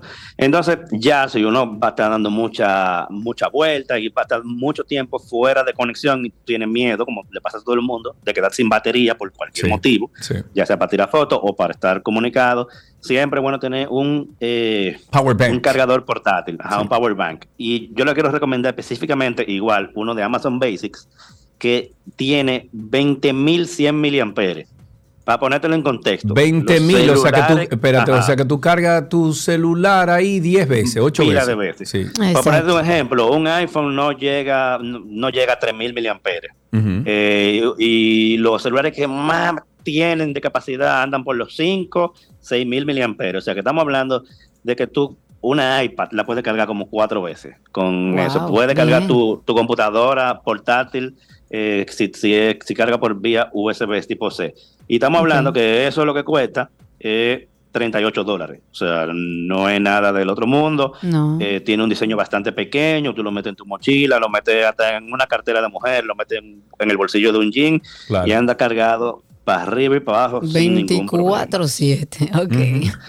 Entonces, tú sabes que ya los teléfonos sustituyen cualquier cámara portátil. O sea, Sí, tú así. te vas de viaje y con tu celular tú resuelves todo. Ahora, si tú lo quieres llevar y que un poquito más allá, eh, ahí tenemos las Insta 360. No sé si ustedes han visto esas Uy, cámaras. Lo he eso hace magia, eso Chulísima. es increíble. Y, y tú no, y óyeme, montón lo, chévere de eso es que tú no tienes que estar enfocando. Tú prendes la cámara y Ajá. graba y después entonces en la aplicación que ellos te dan del celular es que tú editas y escoges Exacto, la y- toma y, y una, todo. una edición fácil para que la gente Eh. no se asuste. O sea, ¿Cómo se llama, Esas cámaras, como su nombre, Insta 360, Insta 360. Ah, ya la vi. Que como su nombre lo indica, ellos graban 360 grados y hay unas Sí. versiones que vienen como con un palito, con un stick, que tú lo pones al frente de ti y, y ella, con obviamente con a nivel de software, borran el palito y parece como que si tú tuvieras un dron eh, arriba de ti. Y oye, son las cosas Tú creativas sabes- que hay en internet son Tú increíbles. sabes que se está utilizando también mucho para hacer eh, tours virtuales de inmobiliaria. Tú Ah, tienes, sí, tú se tienes está un apartamento. Insta 360 para Exacto, tú, estás- tú estás- tienes un apartamento incluso para, para Airbnb y entonces va un equipo de personas y toma estas fotos de 360 con esa camarita, luego la pone en un software y luego entonces tú puedes hacer un tour virtual de esa propiedad. Súper, Sí, súper bien. exacto. Sí, eso, son súper versátiles. O sea, que ya tú sabes que se pueden usar para coro y para productividad. Sí. Claro. Entonces, la otra aplicación que les quiero recomendar, la segunda del grupo, es, se llama Splitwise. No sé si ustedes la han usado, pero es No, súper No. útil, sobre todo si andan, si andan en grupo. Eh, por ejemplo. ustedes- Ay, mentira, sí la topado que- utilicé. Sí la utilicé, a ver si es la que yo pienso, que, eh, que, Eh, que, que sirve para poder dividir lo que hay que pagar a quién se le debe cuando son grupos exacto. grandes. Imagínate es que nos vamos de viaje todito nosotros. Y Exacto. yo eh, pagué la reserva de, del Airbnb, eh, Sergio pagó la bebida, tú pagaste la comida, después salimos, pagamos, los, hubo uno que pagó los peajes, otro que pagó eh, lo que sea. Y al fin de cuentas, cuando pagaron cada uno cosas totalmente diferentes, eh, es un lío calcular cuánto le debe Ujú, a eh, cada a cada quien. Entonces, esa aplicación va llevando eso. O sea, Sergio va poniendo todos sus gastos, yo voy poniendo todos los míos, tú vas poniendo todos los tuyos. Imagínate que somos 15 gente, por ejemplo, que nos fuimos para. Colombia. Eh, y eso al final te dice, bueno, al final no, en vivo te va diciendo cada quien cuánto le debe a cada quien. Ok. Y cuando, cuando cada quien va haciendo sus pagos, se va quitando de, de la aplicación. ¿Cómo, ¿Cómo se llama la aplicación esa? Déjame ver. Es. Splitwise. O sea, como dividir ok. inteligente. Ok. Eso en, es el un último- Eso- en los últimos dos viajes que, que nosotros hicimos, la utilizamos. Uno en, en Europa que fue con toda la familia y e- efectivamente lo que íbamos era cargando lo que iba pagando cada quien y al final se estableció, perfecto, tú pagas tanto, tú le debes a, tan, a tanta gente, tú, eh, o sea, eh, eh, realmente para viajes en grupos es muy bueno. También viajamos a. Argentina con la familia argentina y se hizo y, y- y es muy buena para grupos. Ya lo sabes, eso no se puede quedar en... Y no nada más para viajes, eso puede servir hasta para una cena.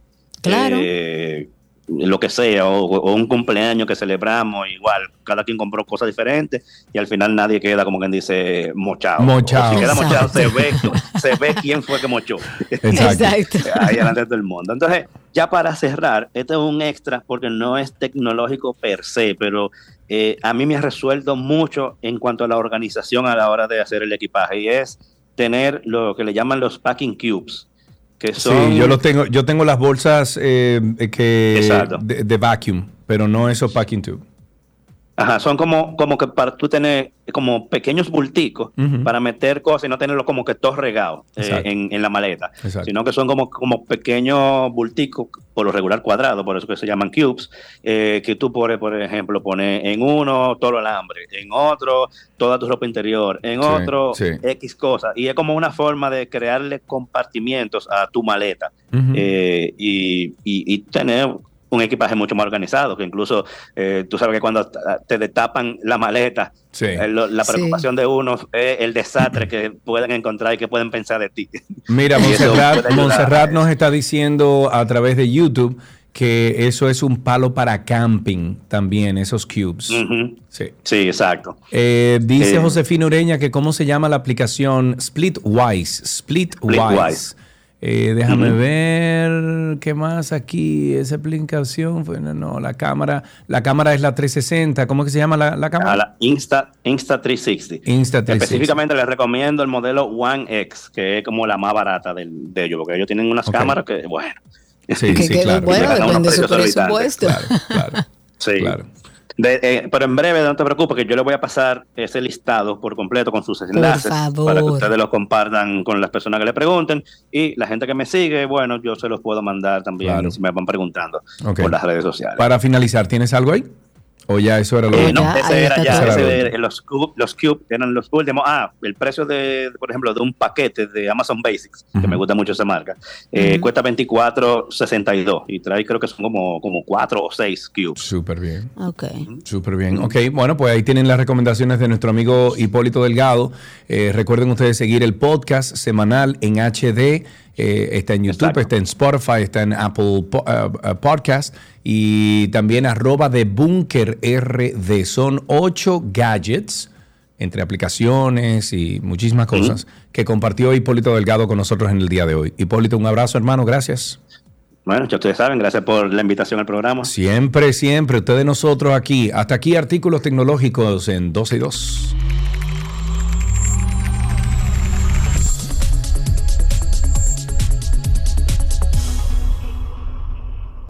Lo que quieres está en 12 y 2.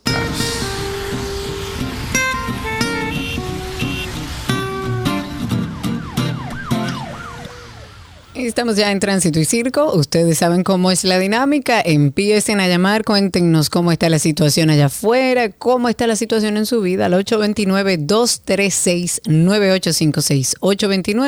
829-236-9856.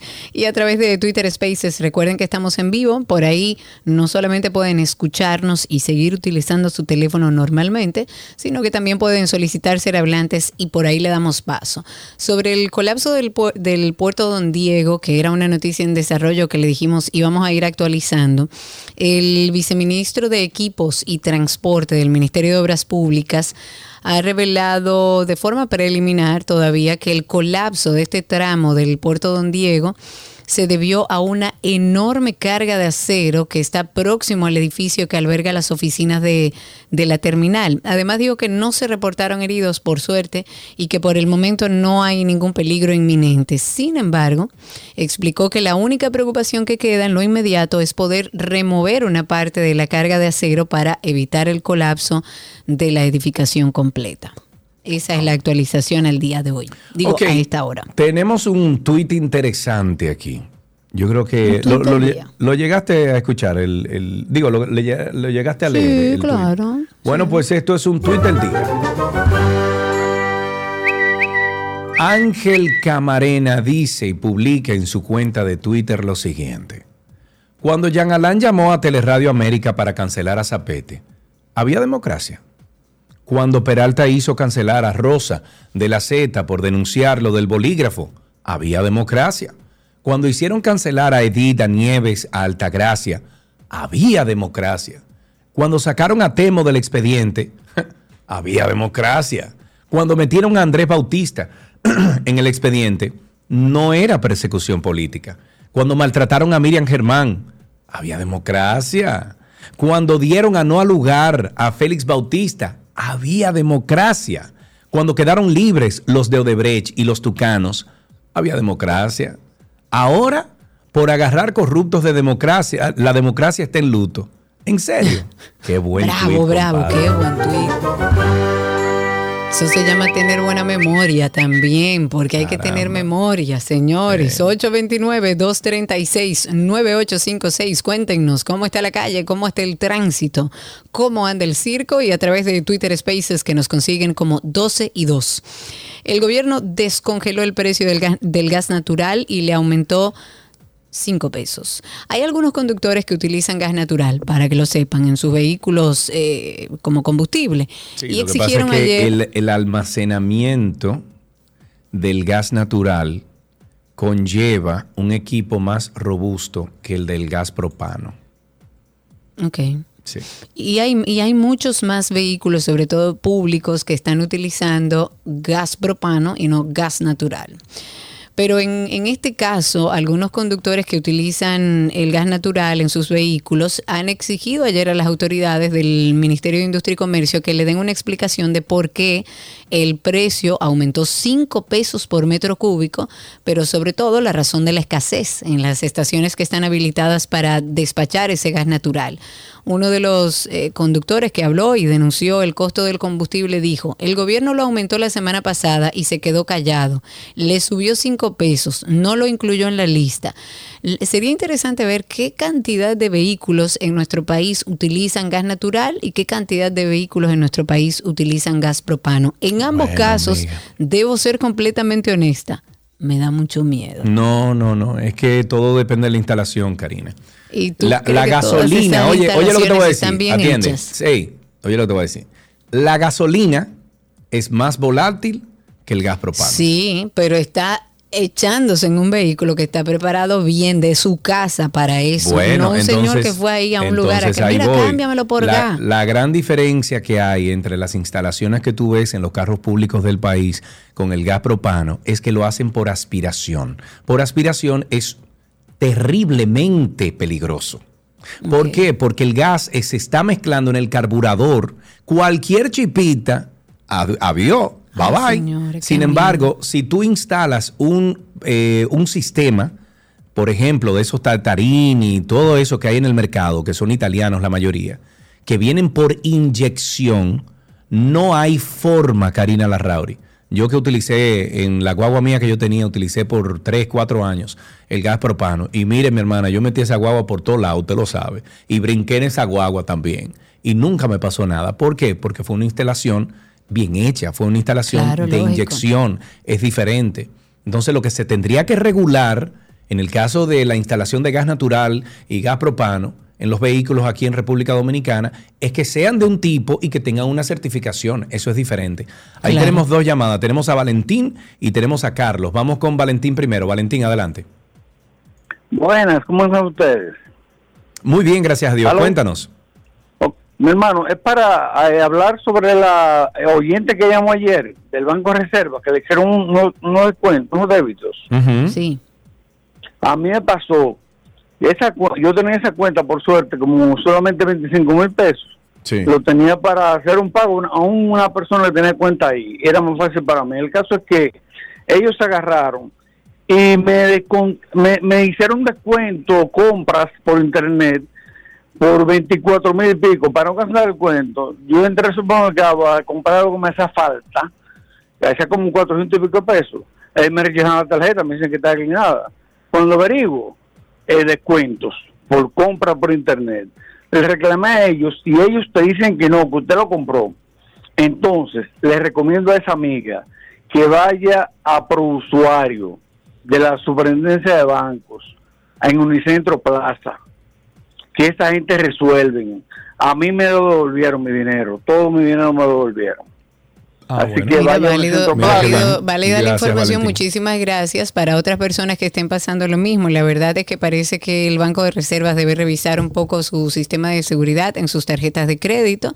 Eh, pasa en todos los bancos, ¿eh? no, no solamente en, en el Banco de Reservas, pero eh, después de la llamada de ese oyente, muchas personas llamaron que están pasando por lo mismo y que el proceso de reclamación es muy largo.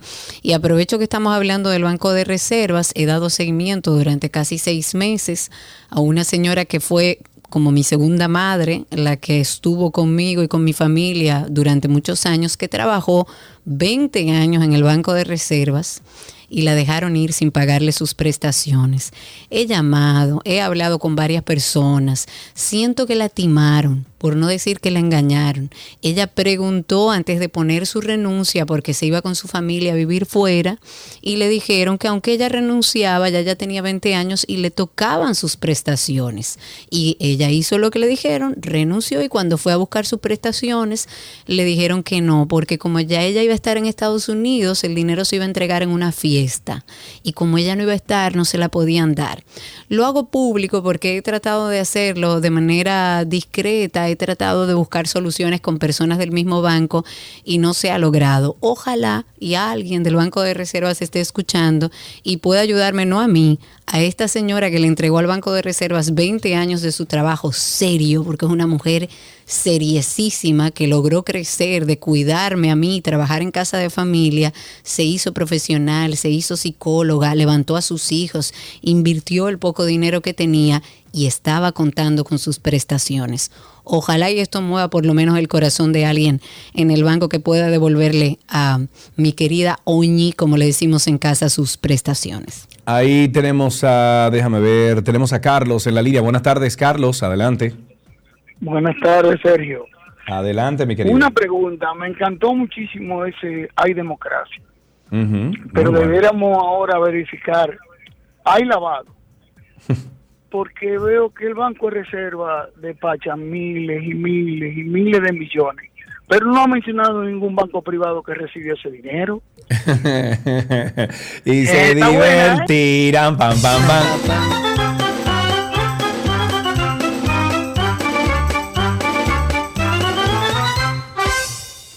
Tenemos algunas personas a través de Twitter Spaces con nosotros. Vamos a dar paso primero a Benny. Adelante, Benny. Habilita tu micrófono, quítale el mute y así podemos escucharte. A ver, adelante. Hola Sergio, ¿cómo estás también? Bienvenida. Bienvenido, cuéntenos. Gracias. Mira, eh, quiero corroborar también lo, lo que lo que dijo el, el oyente hace ratito sobre, sobre la tarjeta. Realmente a mí para diciembre eh, me, me quitaron un dinerito en tres tarjetas de reservas. En tarjeta de nómina, en tarjeta eh, de una cuenta corriente y en dos tarjetas, perdón, de cuenta corriente y una de nómina. Pero realmente es como dice el caballero, si uno lo reclama y realmente uno no lo tomó porque fueron por, por gastos supuestamente de, de juegos, eh, supuestamente de juegos, y a mí se me devolvió el dinero. Eso es lo importante. Eh, te- como decía, todas, eh, todos los bancos tienen este tipo de problemas. Yo he tenido problemas con otros bancos donde me han clonado la tarjeta, han hecho, eh, han hecho gastos. Eh, lo que sí que sería interesante a lo mejor hablar con nuestros amigos de Banreservas y explicarle que hemos tenido varias denuncias para que hagan una revisión de su sistema de seguridad. Tengo a José Villini también con nosotros. Adelante, José, habilita tu micrófono. Te escuchamos. Buenas tardes, ¿cuánto tiempo? Bienvenido, querido, cuéntanos. Y cuando me, eh, ay Dios, y cuando Mocoso se agarra, dio no al lugar a Félix Bautista, no había democracia entonces.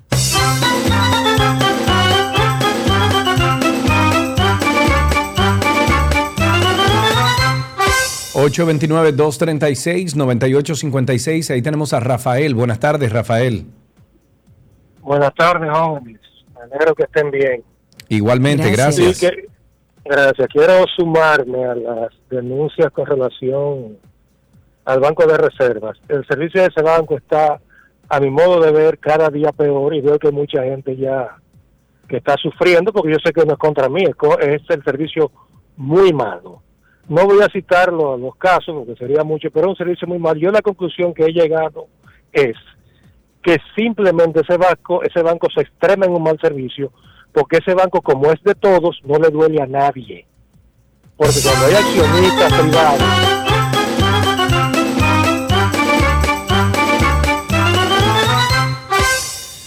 Ahí se cortó una parte, pero sí. Pero Perdóname banco- que terminamos. Vamos a hablar con reserva nuestros... Hay que ponerle como. Sí, no sé si tenemos que seguro. llamarlos. Eh, estamos- somos cercanos a ellos y sabemos que se está haciendo, por lo menos se quiere y se intenta de que los servicios a través del Banco de Reservas se mejoren. Ojalá y lo asuman como una oportunidad de mejora, que escuchen a sus clientes y vean lo que está sucediendo.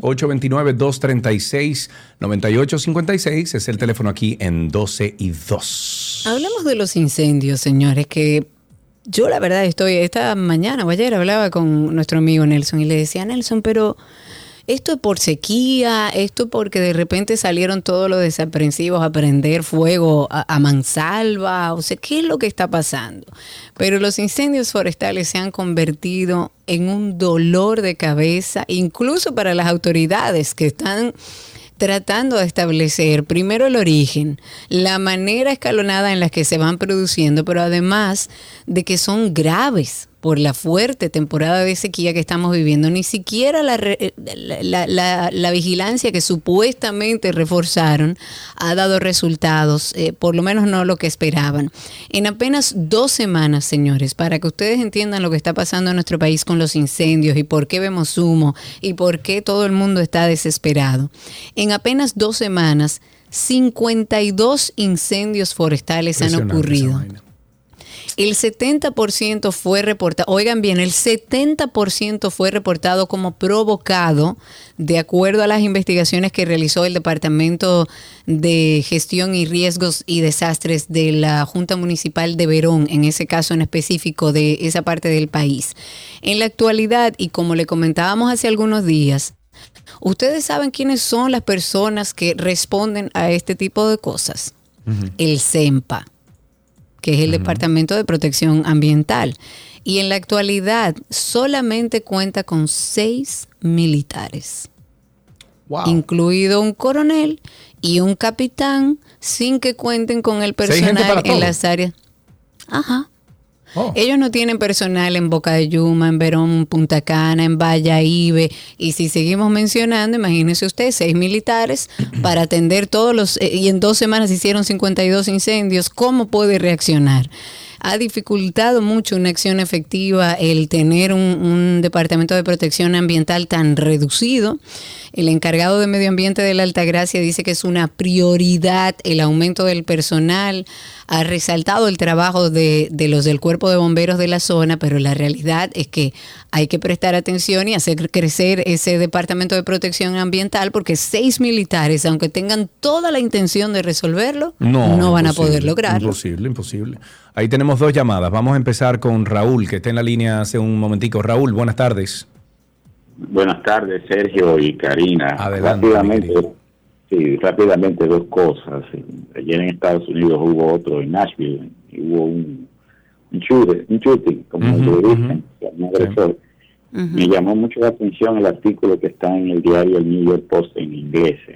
Sergio, tú que sabes bastante inglés, eh, puedes irlo a verificarlo y ahí mencionan que no se sabía porque han determinado que no se sabía si el agresor se sentía hombre o mujer en el momento de la acción y se refirió a la prensa como un transgénero. Entonces a mí me llamó mucho la atención eso, o sea, creo que eso de la violencia, la violencia no tiene género, vamos a estar claros, vamos a ponerlo claro. Y segundo, el otro otro tema rápidamente que tenemos que, tratar, y también quiero dejar dicho que, que, da pena que un país como Estados Unidos, que tiene muy buenas escuelas, en lugar de los centros de estudio se hayan convertido en los lugares más peligrosos para los estudiantes, para los niños. Y el otro tema que es local aquí en República Dominicana, ahora que mencionó el oyente anterior sobre Marino Zapete y otros comunicadores, precisamente cuando Marino Zapete lo estaban interpelando y lo tenían allá sometido, un grupo de periodistas que colegas de todos ustedes fueron allá y fueron maltratados. Sí, claro, lo recuerdo. que fueron pacíficas. Entonces este grupo que va, que hay videos ahí que se ve que fueron a romper las ventanas, a romper las puertas, No pueden venir ahora a hacerse las víctimas después de que la mascaron. La, después que la máscara.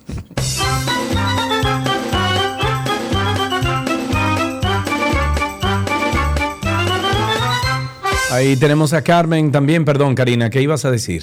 No, no, no. Antes de tomar la llamada, corregir una información pa- pa- para que no se preste a confusión. Y gracias, Nelson.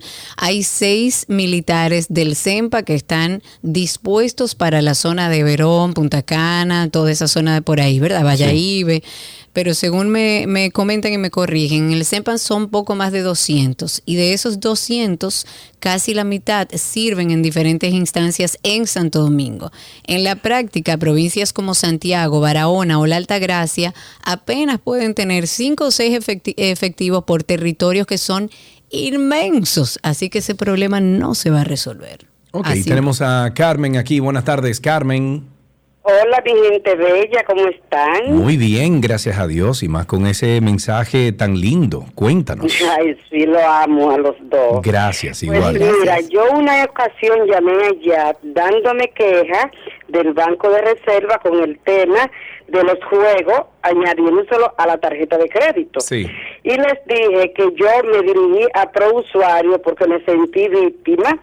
Ellos me los devolvieron a mucha fuerza, pro usuario me resolvió.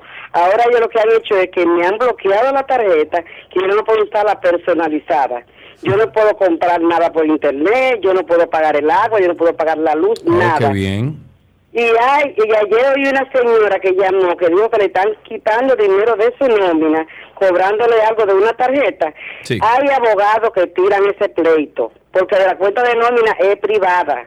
Y cualquier cosa yo le puedo dar orientación, porque sé todo, todos esos casos. Yo de banco no soy banquera de chepa, pero yo les conozco todas las costumbres a ellos. Que se tienen que aprender, ellos doña resuelven. gracias, Así gracias. es. Gracias, doña Carmen, y qué pena que esté pasando por esto. Y ojalá que algún banco entonces cambie de banco y búsquese una tarjeta de otro banco para que pueda entonces eh, utilizarla como usted quiere. Vamos a dar oportunidad a los que están a través de Twitter Spaces con nosotros. Voy a empezar con Radibelka. Adelante, Radibelka, quítale el mute a tu micrófono, así podemos escucharte al aire. A ver, te doy unos segunditos más. Solamente tienes que darle al microfonito y de esa forma te escuchamos. Ok, parece que no tiene buena señal. Vamos con Víctor Manuel, que está ahí también con nosotros. Adelante, Víctor Manuel. Lo mismo, quita el mute de tu micrófono y así podemos escucharte. Adelante. Ah, muchísimas gracias, amigos. Eh, Sergio y Karina. Bienvenido. Bien, le hablo por dos eh, temas que realmente veo que son de del menú, de la pantalla y de eh, el aspecto político no me quisiera referir porque soy un profesional de los seguros, un viejo profesional de los seguros. Eh, veo que ustedes están dándole mucha promoción a una empresa muy importante de la cual yo estuve muy cercano en su formación, que es la Colonial de Seguros, y no me, me, me, me alegra sobremanera mencionar el nombre, espero que no le importe. No, no, no, tranquilo. Bien, me refiero a la pérdida, Karina y Celio, a, las, a los siniestros, vamos a llamarle así, que como nosotros los aseguradores y, banca, y banqueros le llamamos a lo que está sucediendo en ese banco de reserva. Punto número uno. La pérdida y la catástrofe, como yo la considero, están eh, protegidas por una póliza en la banca comercial, que todo el mundo la conoce, desde Manuel Alejandro hasta Ernesto Izquierdo, que son dos grandes amigos míos de la Universal y, de, y del Popular. Se llama la Bankers Blanket Bond. Es, es una póliza bancaria abierta, como si fuera una póliza comprensiva a todo riesgo, que utilizan los bancos para todas las operaciones que tengan en, en su cartera de crédito, de débito, de pasivo, de activo. Esa póliza es una póliza, diríamos, a, lo, a, los riesgos de la naturaleza completo, abierta para todo, hasta para una picada de mosquito. No hay nada que el banco pierda. Entonces, hablando de seguro, hablando ya de la parte bancaria, hablando de seguro, esas pérdidas que se están reflejando ahora están debidamente protegidas. Ok. O sea, lo, lo, lo, o sea, los mismos bancos decir, tienen. Víctor, Exacto. o sea, el banco tiene un seguro habilitado bastante amplio para que cuando ocurren eh, cosas de este tipo, como de fraudes a través de la tarjeta o a través de cuentas de nómina, pues está protegido y pueda pagar esto eh, a, a, estos clientes. el punto que quiero, Sergio Carlos y Karina, es, es, es significarle lo siguiente y espero que mis amigos eh, que están muy ligados a ustedes también de, de, una forma u otra le puedan ustedes dar más luz que la que yo le estoy dando, porque yo estoy un poco divorciado de las actividades ya por viejo.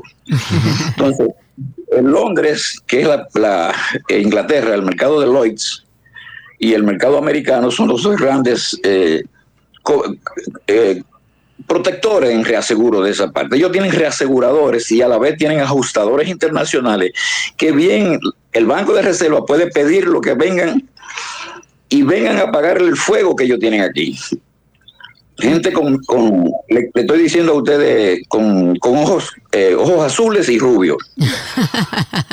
Vamos a decir mejor con experiencia, con conocimiento eh, y con la capacidad de ayudar, porque yo siempre veo este, este, tipo de cosas como oportunidades de mejora para que puedan, no solamente van reservas, sino todos los bancos que continúan teniendo este tipo de problemas que puedan avanzar. Ahí tenemos una llamada. Sí, tenemos a Haddington en la línea. Buenas tardes, Haddington. Hola Karina, hola Sergio, ¿cómo están ustedes? Hola, Adelante, mi querido, estamos bien, cuéntanos. Qué gusto. Para reportarles, lamentablemente, una noticia aquí en la República de Argentina. Se acaba de prender un vehículo, un pequeño Ay, taponcito. Eh, y bueno, pasó? ya ya pasó. Eh, el asunto es que afectó un poco el área del botánico. Eh, las gramas en esa área que son muy bonitas, que por la, por la cual caminamos, Uh -huh. eh, afectó un poco. Los bomberos, gracias a Dios, ya apagaron el fuego y ya apagaron. ¿Y se sabe cómo, cómo se provocó ese incendio, ese vehículo? No sé. Tú sabes, me imagino que una no, no se ve un vehículo viejo, pero quedó totalmente destruido, a tal punto que yo no pude identificar qué marca. Pero wow. lamentablemente se ve feo, eh, o sea, afectó la grama y una parte ahí del mirador, porque el tipo del, o la persona, eh, perdón, del mirador no, de, del botánico, porque la persona uh -huh. se estacionó y entonces eh, la llamarada del carro afectó toda esa parte de, del botánico bueno. por la cual uno camina. Una claro que se utiliza mucho. Yo doy fe y testimonio de que el dominicano que vive por esta zona va mucho al botánico a ejercitarse siempre en diferentes horarios. Ojalá y el mismo botánico eh, pueda recuperar esa parte que lamentablemente se dañó. 829-236-9856. Aquí me pasan una información por WhatsApp a lo mejor tú la puedes abrir ahí también, Karina. Sale una foto en el muelle, ¿verdad? En el muelle que es donde se hundió. Una foto de un material en acero. Y parece que esta persona sabe sobre, sobre peso, sobre estructura, porque dice, wow, sobrepasa brutalmente lo que aguanta ese muelle. Los nuevos muelles vienen para 5 toneladas por metro cuadrado de carga viva y el acero tiene 7.85 toneladas por metro cúbico. Wow. Ahí tiene mínimo 3 metros de altura de ese acero, o sea, 25 toneladas por metro cuadrado. Entonces yo te pregunto. Eh, no, entonces lo que hay que buscar no sabían es al que eso tenía un encargado de eso. Exacto. No sabía y preguntarle. que eso te... Exacto. Eh, Exactamente, o sea, el límite usted no lo conocía, usted no supervisa que ahí no puede tener una, yo no entiendo, es como cosas que uno no entiende. No, guárdalo ahí. No, ¿y quién va a pagar ahí? eso? ¿Y quién se hace responsable? Los muelles, lo, ¿quién? Porque, eh, porque, hay una razón, si realmente es así, de hecho las autoridades lo, han, lo han dicho, que eran unas estructuras de metal que pesaban mucho y que provocaron esto. ¿Quién supervisa que eso no suceda? ¿Quién es que sabe cuánto cuánta carga eh, aguanta eso? ¿Dónde está la persona responsable? Porque realmente, eh, o sea, nosotros tenemos un problema serio de, supervisión, eso no es un secreto para nadie, y, y me imagino que nada, pongan eso a cero ahí, pongan más y pónganlo uno arriba y otro arriba hasta que se desplomó. Y ya, punto. Con esto finalizamos tránsito y circo aquí en 12 y 2.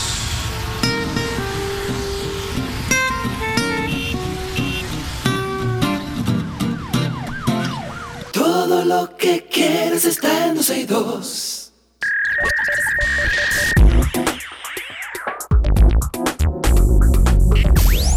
Vámonos con lo mejor de la web, el mundo virtual de Meta. Es un nuevo anuncio de Meta en su página web que indica que en las próximas semanas se añadirá un sistema de recompensas para los usuarios que puedan personalizar sus avatares en Horizon Worlds, el mundo virtual de la compañía, en el que se pueden generar interacciones a distancia por medio de los visores de realidad virtual MetaQuest. Según la compañía, esta nueva característica dentro de la plataforma ofrecerá una serie de objetivos o características dentro de la plataforma, eh, bueno, que eh, van a ser como misiones que se deberán completar para que cada uno de los premios estén disponibles. El anuncio indicó también que las tareas a realizar serán limitadas a un máximo de seis, aunque no se eh, especificó si estas se renuevan de forma diaria, semanal o en un periodo de tiempo determinado más amplio. El otro día, un fin de semana, yo tenía poco que hacer y me puse los, eh, los goggles, esto de, de realidad virtual. Karina, yo duré cinco horas hablando por... Pero tú estás loco. Pero Sí, tú no estás es que se me fue, se me fue la hora, o sea, se me fue todo. Pero por Dios, Mira, nosotros de mi jugamos, vida. nosotros jugamos, por ejemplo, eh, eh, ¿cómo se llama eso? Pool table, ese billar. Nosotros jugamos a tirar bola. Nosotros jugamos, entonces uno se junta Mm, No, en tú diferentes. no jugaste, tú no jugaste. Tú no estabas jugando, tú estabas sentado que- con eso No, puesto. yo tengo que moverme y tengo que estar parado. y- Vamos a Tú tomar lo que estabas haciendo, lo- me encantaría grabarte por fuera para que tú veas No. si de verdad jugando que tú estás. ok, vamos con otra información. El por qué Francia es un nuevo país que ahora se suma a la lista de naciones que han prohibido el acceso a TikTok a sus empleados públicos. Francia ha ordenado a los trabajadores a que no instalen esta aplicación, así como otras consideradas recreativas como Netflix, Twitter y el videojuego Candy Crush, que no sabía que todavía la gente estaba en eso. ¿Cómo que no? Yo no ¿En dejo Candy Candy Crush, Crush? jamás. Yo ya estoy. hace rato que no. Te voy a decir en, en qué nivel yo estoy de Candy Crush. No, pero señor, la gente no puede perder tan, tanto No, no, no, no. tiempo en Es, mira, es el único juego que me aquieta. El único. Yo pensé que eso estaba desactualizado, pero bueno, esta decisión que toma Francia va a afectar a 2.5 millones de funcionarios que solo podrán usar estas plataformas en sus teléfonos personales, pero no en los que les entregue el gobierno para sus labores diarias. TikTok, Netflix, Twitter y Candy Crush, así como lo ha hecho también Estados Unidos, Reino Unido, India y Nueva Zelanda, lo que ha llevado a las autoridades francesas a tomar esta det- determinación, según ellos, son las bajas condiciones de seguridad de datos que brindan aplicaciones como TikTok y la posibilidad de estar presentándose una especie de espionaje. Dicho eso, recordamos nuestra plataforma de Karina y Sergio After Dark, es una plataforma de podcast donde hablamos de todo lo relacionado a salud mental, a bienestar. Si ustedes tienen un tema que, que- quieren que tratemos, eh, nos encanta recibir sus preguntas o cosas o vivencias que están atravesando y que no le tienen nombre para nosotros poder ayudarle y darles información. Tengo una amiga, por ejemplo, que hace unos días me llamó, me comentó que estuvo en un periodo de depresión y que buscando información logró darse cuenta que ella no tenía una depresión, tenía una depresión clínica, pero era producida por un tema hormonal porque estaba ya en la edad de la menopausia y con información fue que pudo estabilizarse. Entonces es bueno que pasen siempre por este proyecto de Karina y Sergio After Dark. Vamos a hablar justamente de ese tema para que ustedes también se enri- enriquezcan, pero hay casi 80 episodios de diferentes temas que ustedes pueden conseguir en Karina y Sergio After Dark. Yo nunca en mi vida había escuchado esto, pero en lo absoluto yo me estoy desayunando. Yo soy un total aprendiz en esta conversación que vamos a tener de este episodio de Karina y Sergio After Dark. Hoy vamos a hablar de algo que quizás mucha gente no conoce. El Ayurveda considera al individuo como un ente integral, donde el cuerpo, la mente y el espíritu son una sola cosa. Pero para que vayan teniendo como un marco teórico, la palabra Ayurveda significa la ciencia de la vida. Es un tipo de medicina originaria de la India. La Ayurveda es eminentemente preventiva. Tú vas al consulta ayurvédica y te van a dar una serie de pautas de cambios que tú tienes que ejecutar en tu vida. Karina y Sergio After Dark.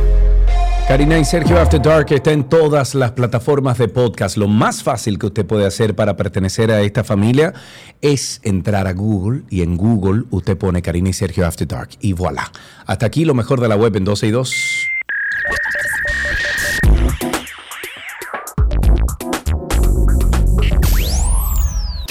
lo que quieres está en 262.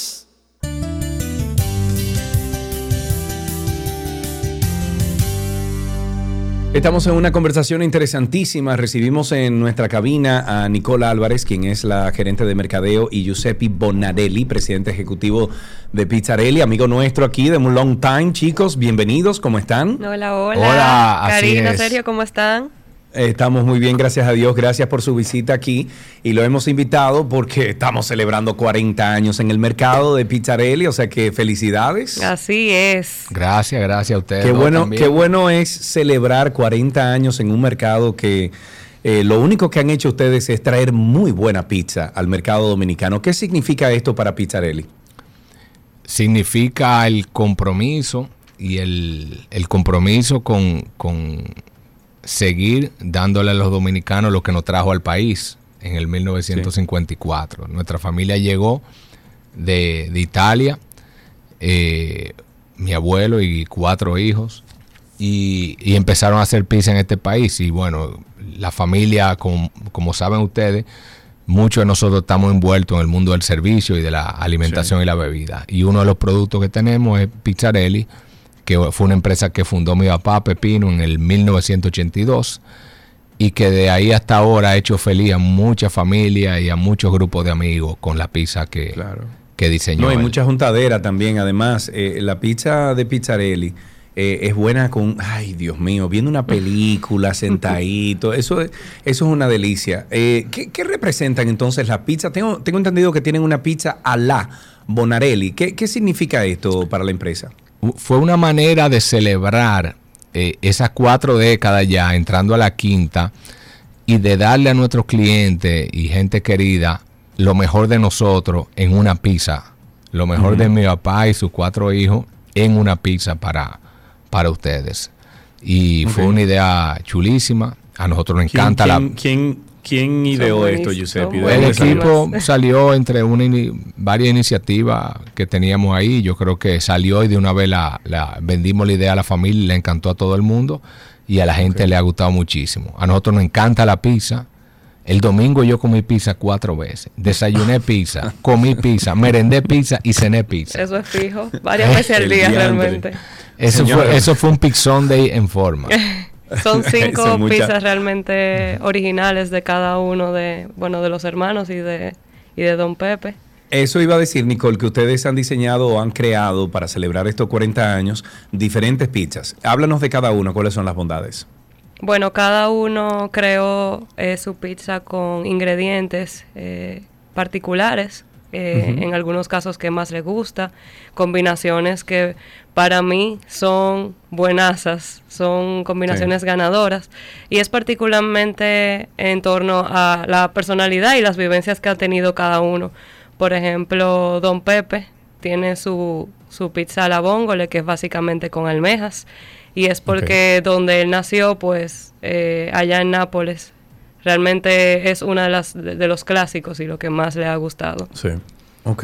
¿Y, y cuáles son las otras? Porque son cinco. Ahí hablamos Sí. de la primera. ¿Cuáles son las otras cuatro? Bueno, Giuseppe, describe la tuya. Yo, di- A ver, yo Giuseppe, diría ¿cuál es que, la tuya? que la- la- algo que nos caracteriza a todos en la familia es el, el gusto por la calidad y también la curiosidad. O sea, somos todos gente muy curiosa que siempre estamos tratando de inventar, innovar. Sí. Y, y hay muchísimas combinaciones eh, especiales como... Bueno, eh, si la describo, lo- lo- las cuatro pizzas, aparte de la que Nicole ya mencionó, primero está la bongola, que es la de mi papá, la de Aníbal, que tiene jamón, eh, jamón, hongos y, y ricota. Después yo tengo... Uy, qué rico. Yo, hi- Buenísimo. yo hice una muy Sí, diferente, del- eh, diferente a todas las pizzas que teníamos, que era con salsa al vodka, que es una salsa rosada en base a crema y tomate. Muy eh, fino, muy fino. Un mix de salchicha y bacon y cebolla y pimiento. Eh, ok, y yo me imagino que la gente que tiene hambre ahora mismo, Giuseppe, que está escuchando esta conversación, va a pasar por cualquier pizarel que se encuentre, porque hace hambre. Yo que comí, estoy saboreando todo lo que tú estás diciendo. Hasta ahora, ¿cuál ha sido la pizza favorita de los consumidores? Yo sé que todas, pero una tiene que tener Hay- como más hay- venta. eh, te iba a comentar la, la que se llama la de Piero, que es de maíz rostizado y, y pancheta, que es una pizza muy popular en el país. Esa ha sido un, un hit porque es una reinterpretación de esa pizza de maíz tocineta que a la gente que solo a los dominicanos les gusta. Es, una, es Claro. algo muy especial de nosotros. Sí, es bien Ok, popular. ¿estas pizzas están disponibles en todos los restaurantes o en algunos? No, en las tratorías, Pizzarelli, que eh, en las sucursales de Bellavista y las Roberto Pastoriza. Ok, esas dos. Y, y estas son, me imagino, pizzas eh, de edición limitada que tienen un tiempo limitado. Correcto. ¿Hasta cuándo la ¿Hasta vamos cuándo? a tener, Nicole? Posiblemente abril, mayo. Vamos Sí. a ver qué tal les va. Igual la pueden Todo pedir depende. por el app también. La pueden pedir por el app, todo el que no, eh, digo, no, no sé si se puede cuña, pero bajen el app. Sí, sí, por supuesto, dale. Y comprenla, y compren la pizza y pruébenla. Claro. Y al, que, a- y al que no le guste le devolvemos su dinero. Ah, pero mira, mejor todavía. ya saben ustedes. Algo se- que, que se nos queda, Nicole, Giuseppe, que informarle a, a nuestros oyentes con esta celebración de 40 años en el mercado de Pizzarelli. Bueno, invitarlo a que celebren con nosotros estos primeros 40, que en los próximos 40 sigan compartiendo la pizza, como no sé si mencioné antes, algo de lo más chulo de la pizza es que de toda la comida casual es la que hay que compartir obligatoriamente. Tú te puedes comprar tu hamburguesa, tu taco, pero cuando tú compras una pizza, generalmente, eh, a menos que no sea yo o un par de gente más, O siempre yo. se comparte. que me como una pizza entera, pero la pizza Claro. siempre se comparte, o sea que esperamos seguir creando muchos momentos felices a familia y amigos a través de nuestra pizza Y hacerlo cada vez mejor y, y, y mejorando, haciendo una mejor versión de nosotros mismos en el tiempo. Así será, así será. Nicole Álvarez, gerente de Mercadeo, y Giuseppe Bona- Bona- Bonarelli, presidente ejecutivo de Pizzarelli, estuvieron aquí. Estábamos hablando sobre estos 40 años en el mercado de Pizzarelli. Busquen ahora mismo las pizzas a la Bonarelli, que son para la celebración de estos 40 años. Además, me dijeron que trajeron algunas pizzas a la cabina. Claro o que sea sí. que, como Karina Las y yo no estamos allá, vamos a dejar que nuestros amigos ahí y parte del equipo eh, pueda disfrutar de estas eh, pizzas. A ustedes, amigos, pueden entrar a redes sociales arroba tratoría con doble T, tratoría y con doble T, Pizzarelli, y ahí van a encontrar todos los detalles. Nicole y Giuseppe, gracias por estar con nosotros. Un abrazo, Karina y Sergio. Eh, Adiós. Los aprecio siempre. mucho a los dos. Igualmente, aquí siempre bienvenidos. Señores, hasta aquí esta conversación interesante.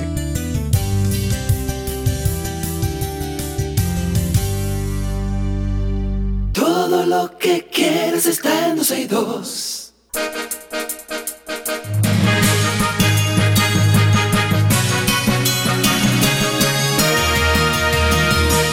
Algunos titulares antes de despedir este programa de hoy. Estados Unidos anunció este martes una subida de los precios de los visados de turismo, de negocios, de estudiantes, de trabajadores temporales y de inversores que será efectiva a partir del 30 de mayo. En otra noticia, la procuradora, y perdón, Miriam Germán dijo este martes que constituye un despropósito querer enlodar el trabajo que realiza el Ministerio Público con insinuaciones que pretenden reducirlo a un instrumento de venganza política, pues los casos de corrupción se han ido judicializando en la medida en que las posibilidades probatorias y operatorias lo han permitido. El Servicio Nacional de Salud SNS y la Fundación Mauricio Valls firmaron un convenio para la habilitación de un dispensario médico de consultas de primer nivel en Villa Juana. Enhorabuena, qué bueno. Y el Ministerio de Educación, el Instituto Nacional de Atención Integral a la Primera Infancia y el Fondo de las Naciones Unidas para la Infancia presentaron un proyecto eh, que se llama Transformar normas sociales para la prevención de la violencia en la primera infancia que busca contribuir a reducir la violencia contra la primera infancia en entornos familiares y comunitarios en cuatro municipios del país. El Instituto Nacional de Tránsito y Transporte Terrestre, con la colaboración de la compañía estadounidense 3M, entregó cintas reflectivas a conductores de camiones de carga de Jaina, provincia San Cristóbal, con el propósito de reducir los accidentes de tránsito asociados a la falta de visibilidad. Perfecto, ya ha resuelto el problema de las luces con eso. República Dominicana ha ¿Lo, iniciado la lo dije suficientemente sarcástico o me Sí, faltó? yo creo que se entendió que llevaba una carga de Perfecto, ironía. Perfecto. República Dominicana inició la actualización de la Estrategia Nacional de Comunicación de Riesgos para Emergencias Sanitarias y Desastres, que es un instrumento que va a sentar las bases para el abordaje comunicacional frente a una un evento que ponga en riesgo la vida y la salud de las personas. Por tercera sesión consecutiva, el bloque de diputados del PLD abandonó la sesión de trabajo de la Cámara de Diputados en protesta por los atropellos que alegan se están cometiendo en su contra, porque están poniendo, en vez de estar presentes al momento de alguna presentación de proyecto de ley o que tengan que votar para un proyecto de ley o, un o una ley, etcétera, ellos están poniendo el partido por encima de los eh, de, las necesidades de las demarcaciones que ellos representan. Entonces, ese es el partido que muchos quieren que vuelva al poder, ese, el que pone en riesgo la, la, el buen funcionamiento de una demarcación por un problema de partido.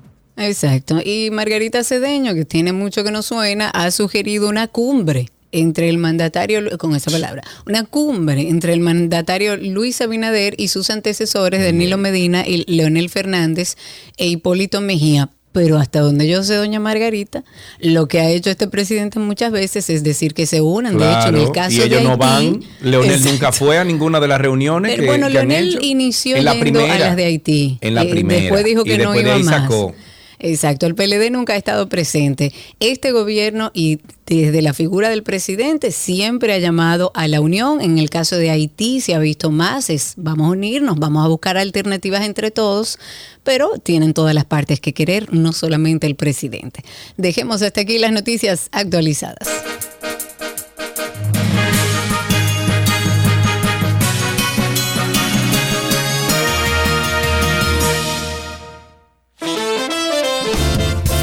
Adiós y hasta mañana. Que Dios los bendiga. Amén, gracias. Ok, Así que mañana estemos en una pieza con la cabeza bien puesta, con salud mental y ganas de sonreír para volver a sintonizar la 91.3. Seguimos en contacto a través de nuestras redes. Karina Larrauri, Sergio Carlo 12 y 2 y Karina y Sergio After Dark. Bye bye.